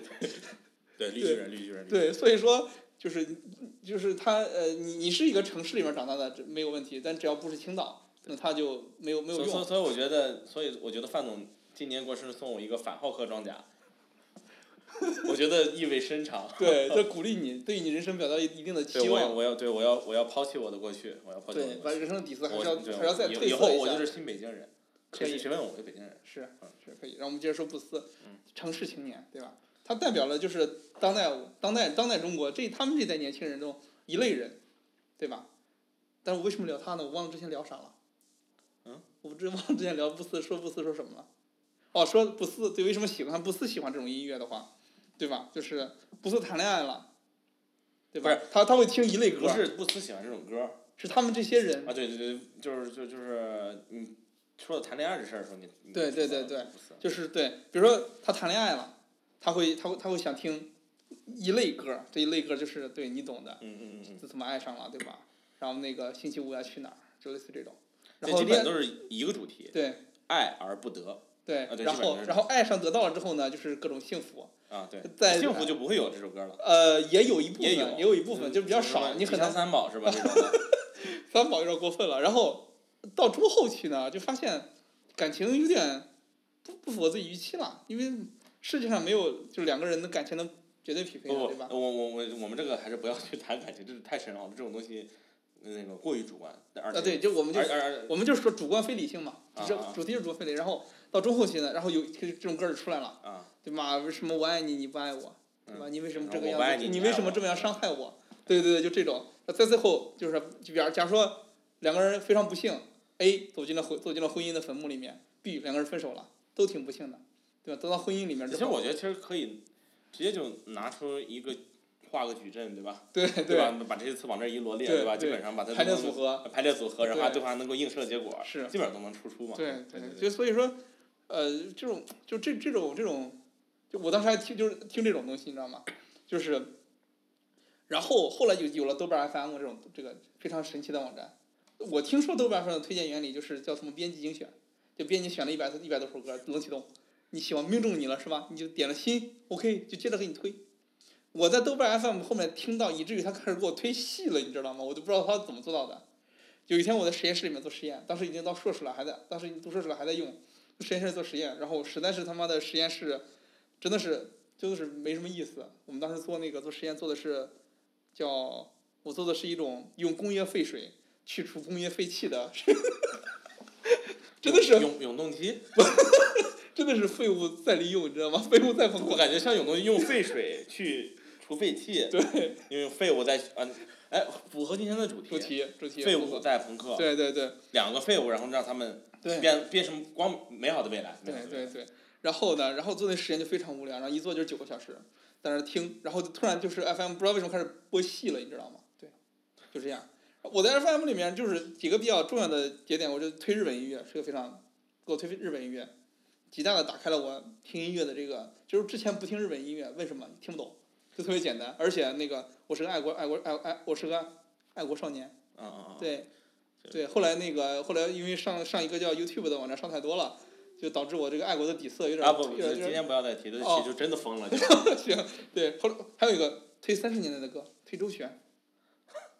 你那曲有点听的太老了，对，啊，周璇我觉得特别好听，什么那个什么叫人邓丽君，邓丽君还好吧？我觉得周璇有些邓丽君有些翻唱周璇的歌，我知道对但我觉得周璇之前的了，就而且那个个爆爆那个是爆豆吗？还是什么那个东西？那个呃呃黑黑黑胶唱片上那个呲里哇啦那个声音，嗯非常有年代感，而听起来你感觉音乐就该这样，就是他那个专辑，弄清楚了打碟嘛。对他弄清楚了，你觉得不好听，就嗯就该不好，你就是你会觉得重于过于注重形式，还是年轻？对，过于注重哦，形式。其实那我其实觉得我我们宿命感，嗯就今天的这个就是我们的这个电台的名字，我觉得宿命感，嗯就我们从从我们人生最喜欢的东西上面，就一直带有这种对吧失真，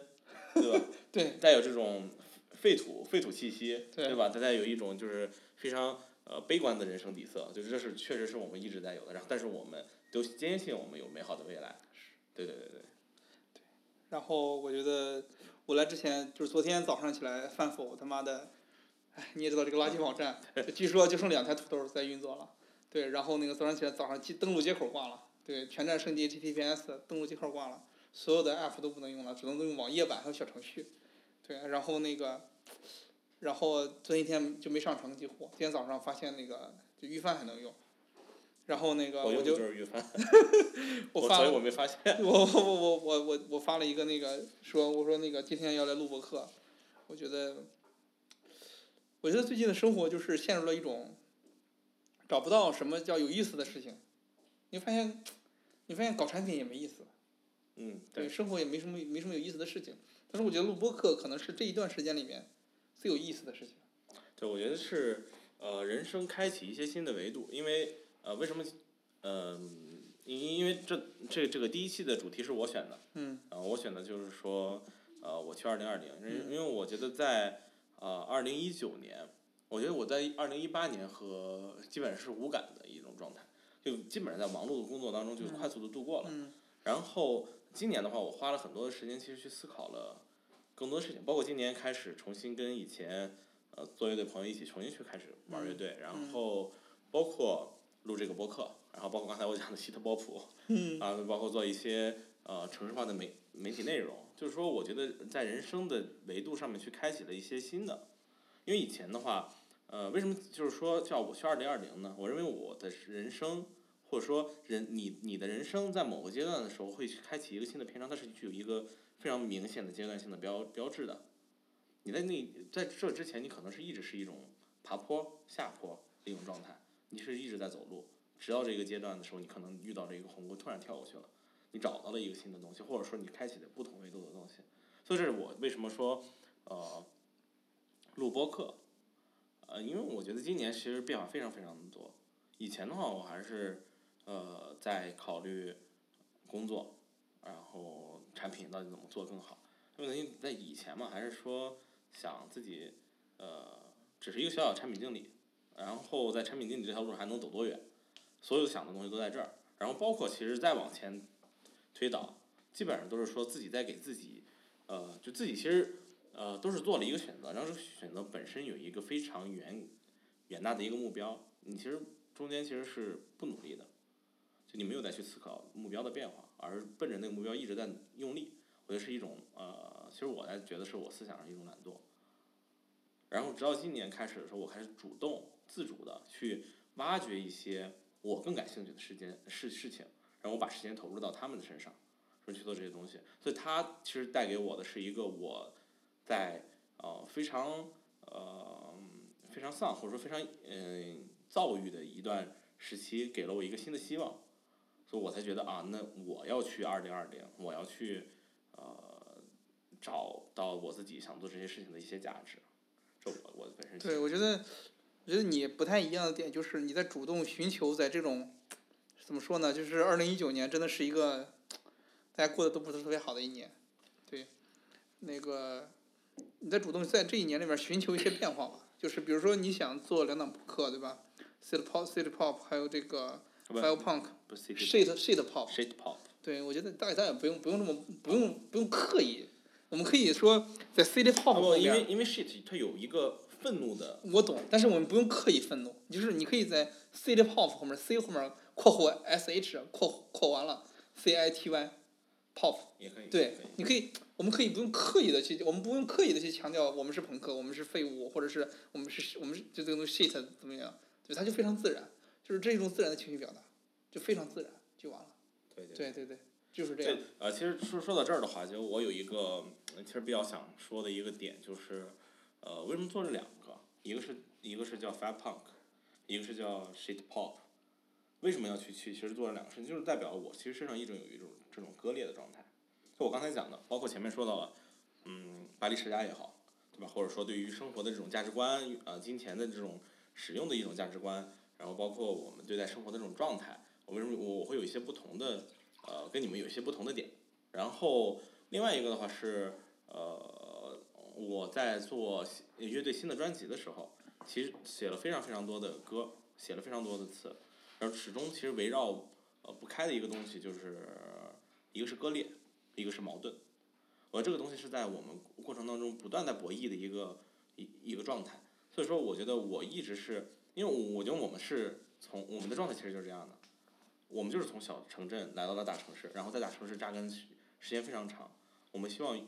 希望希其实希望呃不是融入这个城市，而融入更高阶的一种呃也不能说是更高阶，融入一种跟之前不一样，其实相比之前就是更好的一种生活的氛围，就是我不必像一个北京的那种 native 一样他们对对对吧手里有几十套房子，或者是在那儿有个院子，他们虽然过得很土，但是他们他们对土是一种发自内心的热爱，就是我们北京人哎就就是我们北京就这样，对，我之前去十三陵的时候，我之前去十三陵的时候，房东房东大哥亲自来安地暖。嗯，我说你一年收租收那么些对钱，为什么不雇个人把这地暖铺了呢？自己在那儿研究一下午，他觉得这是一种乐趣。对，这是他的生活，对，这这是他的底色对，这是他的底色。对他从来没有这种割裂感，他没有割裂感。对，我其实遵循的是一种生活一种自然的流动的状态，我一直在往下走对。而我们其实，在某个节点上选择了这种跳跃。是。然后，但是我们实际上，就像我刚才讲的，咱们其实呃往其实往回倒，就是说到四五环那首歌，嗯我写我其实写第一首词是叫，呃，逃过山和海的纠缠，就是因为我们几个人来自于大山和大海，这这都是我，我们其实都被乡土有一定的束缚。我们其实永远都抛不开这些东西，包括无论是感情也好，还是其实本身的那种底色也好，其实都是从那里面带出来的。但是我们其实始终是想的是逃离，对。然后我们在这种逃离的过程当中，又其实到达了一些，比如有些人其实我从可能比如像呃不不不能说是贬低吧，就他们其实还是在这种呃底层生活里面挣扎，就他们从别的城市来这里是其实为的是谋生，而我们其实可能不是谋生，因为我们本身谋生不是一种。不是一个就是还对对对，这不是一个对我我们的一个基本要考虑的问题，我们可能选择的是，呃，阶级跨越，对吧？或者说是，呃，更好的这种生活的一种状态。而这种过程当中，其实你要选择是两种生活之间的一种矛盾。对。对，这在这个过程当中，所以我觉我觉得，呃，这就像是，呃，我理解的，我理解的，我去二零二零一样。对我我觉得更二零一九年，我觉得我们之我觉得之所以就二零一九年过得不太一样的点，就是你感觉这一次的你往前跳鸿鸿沟这一跳，你可能有有种跳不过去的这种这种感觉，就是你很很有可能就这今年的危机感特别重，很可能你这跳过去可能被人摔回来这种感觉，对，就就跟以前不一样了，就是以前是你觉得这个这这跨越也好啊，是这种到达彼岸也好啊，不管怎么样也好，你都觉得它是一个我一定能过去。没有问题，我只要，比如说二零一八年你的目标感特别，就是有目标做，你就顺顺着这个路做，做完之后，这事儿就成了，就是没有考虑这，咱二零一六年不一样了。我觉得不一样的点就是，我操，这这这个东西可能跳过去，真的一个是跳不过去，一个是跳过去有可能被扔回来，一个是那个彼岸不是，它是个假的，就这种感，这种感觉都是这种感觉都比之前的所谓的那个目标。那个那个东西比那个东西都更加真实，就是那个那个目标反而是成了不真实的东西了。对这个东西，呃，这其实其实这种感觉是这样子的，呃，包括包括了大环境，对包括了大环境，包括了你自己的外部环境，对，虽然我们虽然我们没有破坏大环境，但是对大环境呃在破坏我们，对大大环境在破坏我们，然后。对，然后还有一个是什么呢？我觉得年年年龄，我确实不是再是一个就是说二十多岁的人了。对，大家在大家大家在，在称呼我的时候，包括我的父母在称呼我的时候，都会说你已经是个快三十的人。以前是说你二十多岁的人想那么多干嘛？现在也对说你都已经快三十了，对，你还这样你，还这个样。对然后，呃，前两天我在看那个日坛公园的时候，我推荐给你们听的那一期就是史蒂芬，啊就是啊啊！我知道，我知道。对，看你们是日坛公园，我经常啊经常对对。你们保定动物园那个对讲保定动物园那个，他在讲的一件事情就是说，他在二十多岁的时候，想清楚的一件事情就是说，他到底在成就谁？他成就的是你自己，还是我成就的是别人？如果我做的事情是成就别人呢，他不想做。但是我觉得我们在最之前的，我们其实一直在想成就自己，但是我们通过的方式，其实是在不断的成就别人。是是的，所以，然后在今年，当我们成就不了自己，也成就不了别人的时候，我们这种危机感是非常明显的。对所以这个时候我，我做出的改，我我做出的一些改变嘛，也不能说是改变，就是说我依然非常热爱我的工作，就我非常享享受，就是说，呃，无论做这个行业还是做产品经理这份工作，因为我我喜欢这个东西，所以我才选择的。嗯但是，呃，我会花，我会想自己更多的事情，关于自己的事情，关于自己长久以来一直没有表达的东西。因为我我以前是个非常不喜欢就是说下定论，或者是去表达东西的人，因为我认为我掌握掌握的情报，对，的信息量不足够我我我不能去表达。但是，呃，我觉得今年开始变化的一点是在于，我想去输出，我想去输出一些东西出去，这是我的一种观念。也许有人会认同我，也许他们的人生的底色、他们的经历与我相同，他们会与我们一起去同行。这是我们能我能影响到一些人了。我在成就，我真正的是在成就自己，这是我其实今年想的一个不一样。说说到成就别人这个事儿，其实我去年在入职这家公司的时候，我跟那个 Morrow，你知道这个、对吧？嗯这个华宇平原华为平原最最牛逼的产产品经理对对对，这个，呃，我当时跟他聊，我说我当时特别鄙夷一种行为，就是就是只成就自己，就是比如说你做产品经理，我们首要的目标是成就产品，我们在成就产品的同时成就自己，才可以。如果只成就自己，我是完全不能认同这种这种价值观的。那就是说，那个其实你想的目标还是成就自己，但是你想的是方方法是说，OK，我要通过成就一件事情，成就一个东西，或者成或者就像你说的，成就了其他人。我在在这个过程中变相的成就了自己，我才能被自己的这种，呃，就是这种价值观啊，或者怎么样接受。对，是一种逃避。就是我不敢直面我如何去成就自己。我现在就想说，我当然我现在也没有完全的就是能认同，说我要只成就自己这件事情。我认为我还是应该去做一点别的事情。但是我开始说对自己之前这种下定论，对之前这个定论是不是完全对的这个事有有点怀疑了。包括你说你做你通过做播客这个事情，做两档播客搞音乐这个事情来去那些对对于今年做了一个改变，我觉得我还没有完全想清楚这个事情。就我今年从我今年下半年从六月份开始，就我觉得生活也发生了一个巨大的改变。对，就是我先是换了，我我这边我今年大概换了三个老板，对，业务变了好几次，就这种方向，就是你很难有你很难就是说，呃，这东西就是你被裹着走嘛，就你在这这这个里面没有任何决策权，你能你能有决策的就是。你你选择继续做还是不做，对吧？你当然没办法选择不做嘛，没得选嘛。就是我我经常说的一句话，就是一个人一定要有的有的选才可以，有的选比选什么更重要，有的选才有才能去选择资格。绝大部分人是没得选，他只能在被扔的那几个选项里面进行所谓的选择，那就不是选择了。对对，所以我这一次就是是因为你你要做这个播客，然后我我突然觉得说，OK，我也可以一块儿试一下。你要你要说要是去年的我，那就肯定是一口拒绝。好今年我觉得实际上我还是被你这个主动性推着走，包括你准备了所有的设备、场地，然后那个包括第一期的选题、音乐，你的这些所有的前期的投入，让我对这个事情的这个叫什么成本已经意识到了。就是如果我们不录第一期，或者说我们不一直录下去，我觉得应该一直录下去。就是这个事情就算是被推着走，应该是一直录下去。就录下去这个事情，就它变成了一个特别重要的事情。对。对，然后在录的过程中，我们再去想说我们的这个主题。要不要再去更改，或者说有什么升级的方法怎么样？但我觉得，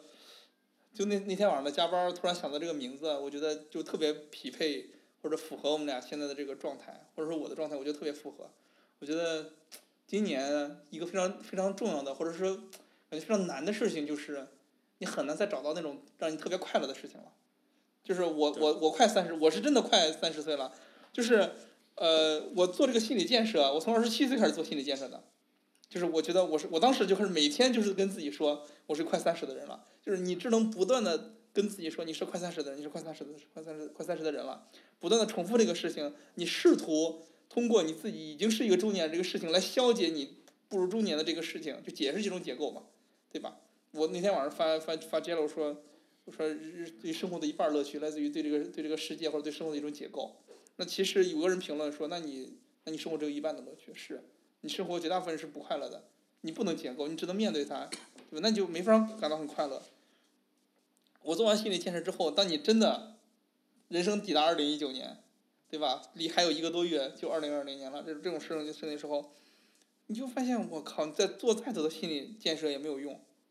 然后我我这个这个点，你知道我这跟我昨天拔牙特别像。嗯我我上次拔牙是小时候，嗯我其实已经忘了那种感觉了。然后我在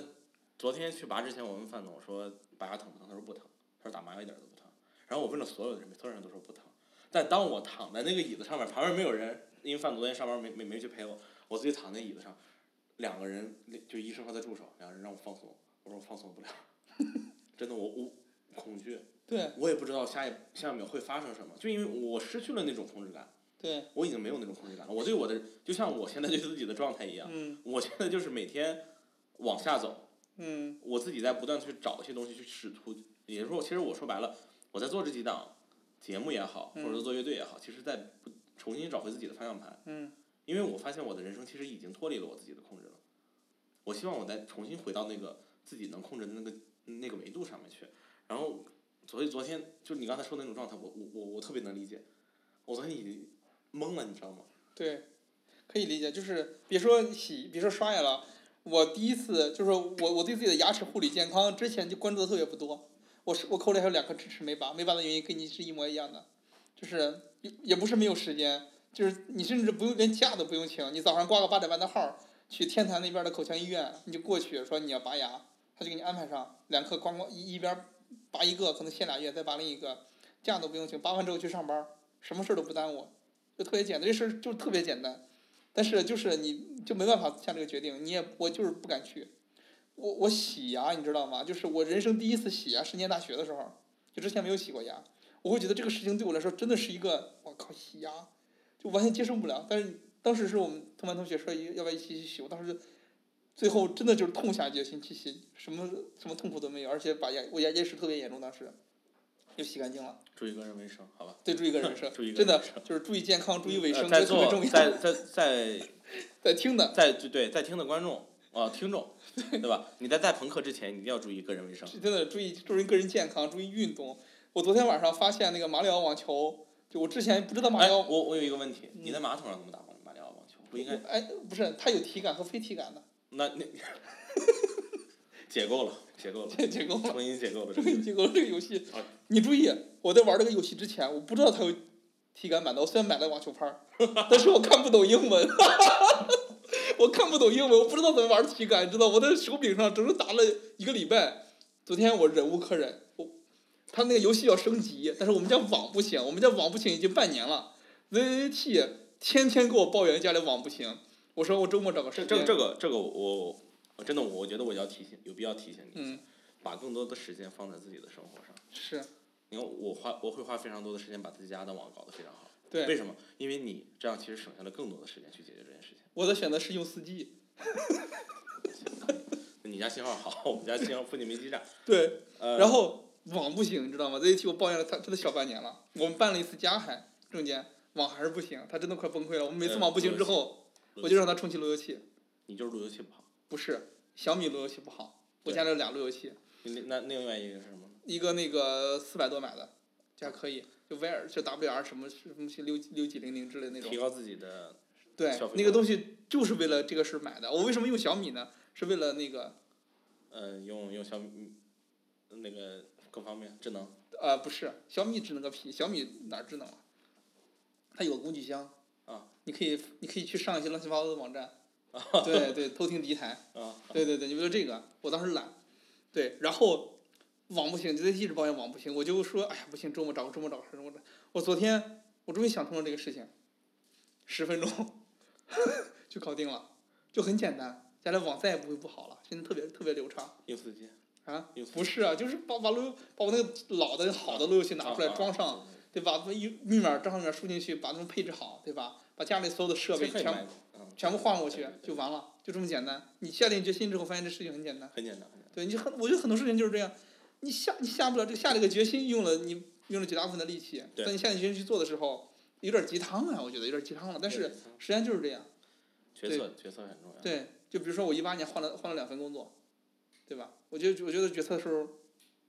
我之前就是在一八年之前，在一家公司工作特别长的时间，就是很垃圾，也没有什么成长。但是你就觉得，哎呀，我操，换工作这事情，我操，怎么换，对吧？人家不要我怎么办？你把你光光换两家公司，你连一点一点感觉都没有，你就觉得他妈的这公司要不行，老子就不干了。那现在现在不干了，对吧？现在大环境，对吧？大环境大环境，这直接大环境被我们破坏了。大环境把我把我破坏的也不轻。呃对对对对，我我们破坏了大环境，大环境又把我们接着破坏了。对对，就是一个互相这个。对对。我觉得今天差不多了。差不多，确实。对。今天聊聊的比较多，就包括呃跟主题相关的，跟主题无关的。无关的，这对，个跟跟本电台的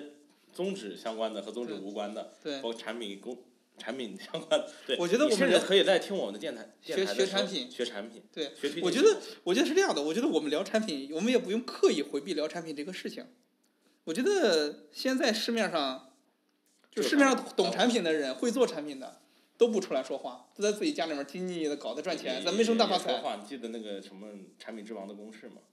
哦，但是产品之王的公式就是，它是一个怎么说呢？我觉得就是，它时刻警醒着你，你做一个你做一个优秀的这个版本迭代的时候，你应该思考的那最重要的点到底是什么？对我们自己的我们自己公司的产品之王还说过，对吧？迭那个叫什么需求的质量决定了迭代的质量，嗯，确实是。就是这样。产品之王就这些东西，它不是说你你说产品之王的公式你怎么用？你说你在你什么时候你自己做产品能用到吗？不是，它是我觉得它是一个警醒的作用，或者是说帮助你决策的时候，什么到底什么是最重要的？对对对对。对，我们甚至可以聊，我觉得可以聊，我觉得也没什么不聊的。我觉得绝大部分的水平真的是这个市面上绝大部分太枯燥，确实太枯燥，因为它就是产品工作没有很多不入行的人想象的那么优美，对或者是就那么性感。就是我在办公室里面吹着黑板，大笔一挥，然后我们的产品就要做成什么样，不存在的。啊这个世界上确实是这样的，你也不是，我我确实是这样。严老板不同意，那这段一会儿我对吧？这个一会儿你剪掉，对，所以没有人能，没有人严严严老板一般听我讲，一般听他听你讲嘛，但是决策他来做，啊，对 对吧？啊，对对对。对，是这这个就是没有能没这个世界上没有一种工作能性感成这样。但但但是我可以啊，算你你以前也应该经历过，就直接跟大老板一起合作，其实我觉得比你现在这种工作状态要好好，要是舒服是是但是你要知道，我这种状态已经是这种体量公司里面最好的了。呃，你汇报汇报线今年缩短了很啊，对对对，是汇报线缩短了很多，这个事情对对这个事情很重要。很重要。对，不然的话，就是在公司里面工作，这个信息的通达性是非常重要的，因为你做所有决策的来源就是这个信息的通达性。对，小公司也可以做到信息不通达。我们组过我们组过什么几个人的小饭桌，对就是说什么事儿都不带你，然后你介绍的信息就是你这个事情怎么做，这个事情怎么做，对对所有的决策你不知道为什么，所以你做所有动作都是变形的。对，就是这样。所以我还是去刚才的话题，就没有一种工作性感到说大笔一挥，然后我们做个决策，然后这这个产品就怎么怎么样了，不存在。产品工作产品工作甚至比普通的工作更苦、更累、更脏。脏它可能拥拥拥有所有的那个缺点，但优点就对，优优优点优点非常有限，对优点也很有限。对，然后缺点特别多，然后但是呢，因为门槛低，入行门槛低，只要你会说话、会写字儿，你就能做产品经理。会有它门槛已经被拉低到这种程度了。我觉得就是只要是有一定的有一定的情商，是我的吗？不是我的。啊，就你有一定的情商，能跟人说话，基本就可以了，你都不需要写字。啊，还是而且我因为我见过很多产品经理，甚至不不画原型，不写文档不。写需求文档的是我靠，这这个，我我我曾经因为口给我们前端口述需求被吊打，被拉到群里面，直接就是直接叫什么挂，直接挂了。这种产品抱怨不要出现这个节目，我觉得这个是不不不需要出现的。可以可以我我们可以讲专业知识，可以可以，但这种产品抱怨真的每个人都这样子，所以我们没有必要。是是是，那些刚入行的产品经理，你们不要失望，因为你们将来不会比现在更好。我们今天节目就到此结束。对对对对对，然后呃，在结束的时候，我再多说两句，就是这是我们的第一期，所以中间会有很多呃录的不好的，包括可能讲的有出入的地方，其大家其实可以呃踊跃的回复我们，然后我们这个节目会上传在。呃，喜马拉雅，然后网易云，然后你可能会第一时间，希望大家多多支持极客，你们可以，你们会在第一时间在极客上听到。对好然后翻译型播客的话，大家可以自己下载自己的客户端，然后去听。然后我们在我们会稍后会在呃微博上吧，微博吗？都行吗？你什么就大家都能找到，你的极客也没了，微信呗，微信、微博都行。不不，头条号行了，还有抖音。抖抖音还得发段子，微博上吧，微博微博上吧，大家可以在上面留言，好吧？留言回复呃抖音抖音三亿的也有，微博三亿 M 也有，高下立判。抖音那抖音你没视频呢？我操！我刚才在那儿掐了，泄露了公司的这个。哎，抖音三亿 DAU 这事儿是全国人都知道。是全国人都知道，谁不知道？是行，那行。呃，可一会儿搜一下新闻，行一会儿搜一下新闻。啊，对，然后呃，大概差不多。然后我们今天录的时间挺长的，大家如果觉得不好听的话，其实可以听一下，等一下下一期，可能会可能会更好。好那么一丢丢，好好那么一大概一厘米左右。对对对。对对对对。呃，另外的话，结结束的时候可能会哦不对，不是可能是送大家一首音乐。我们每期结束的时候都会送大家大家一首音乐，然后我们非常喜欢的，好吧？对好，一定要相信我们音乐的水平。这个这个博客里面最好的水平是音乐的水平，其次是产品的水平，然后才是闲聊的水平。对对对对对。对，好，好，好，行，大家再见大家再见，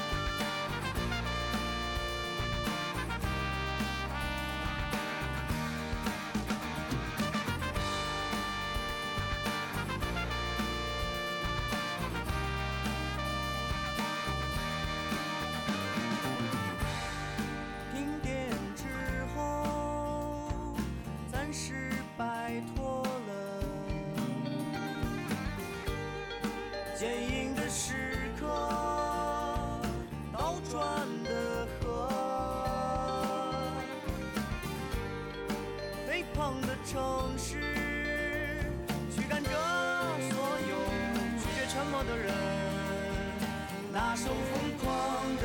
歌又响起。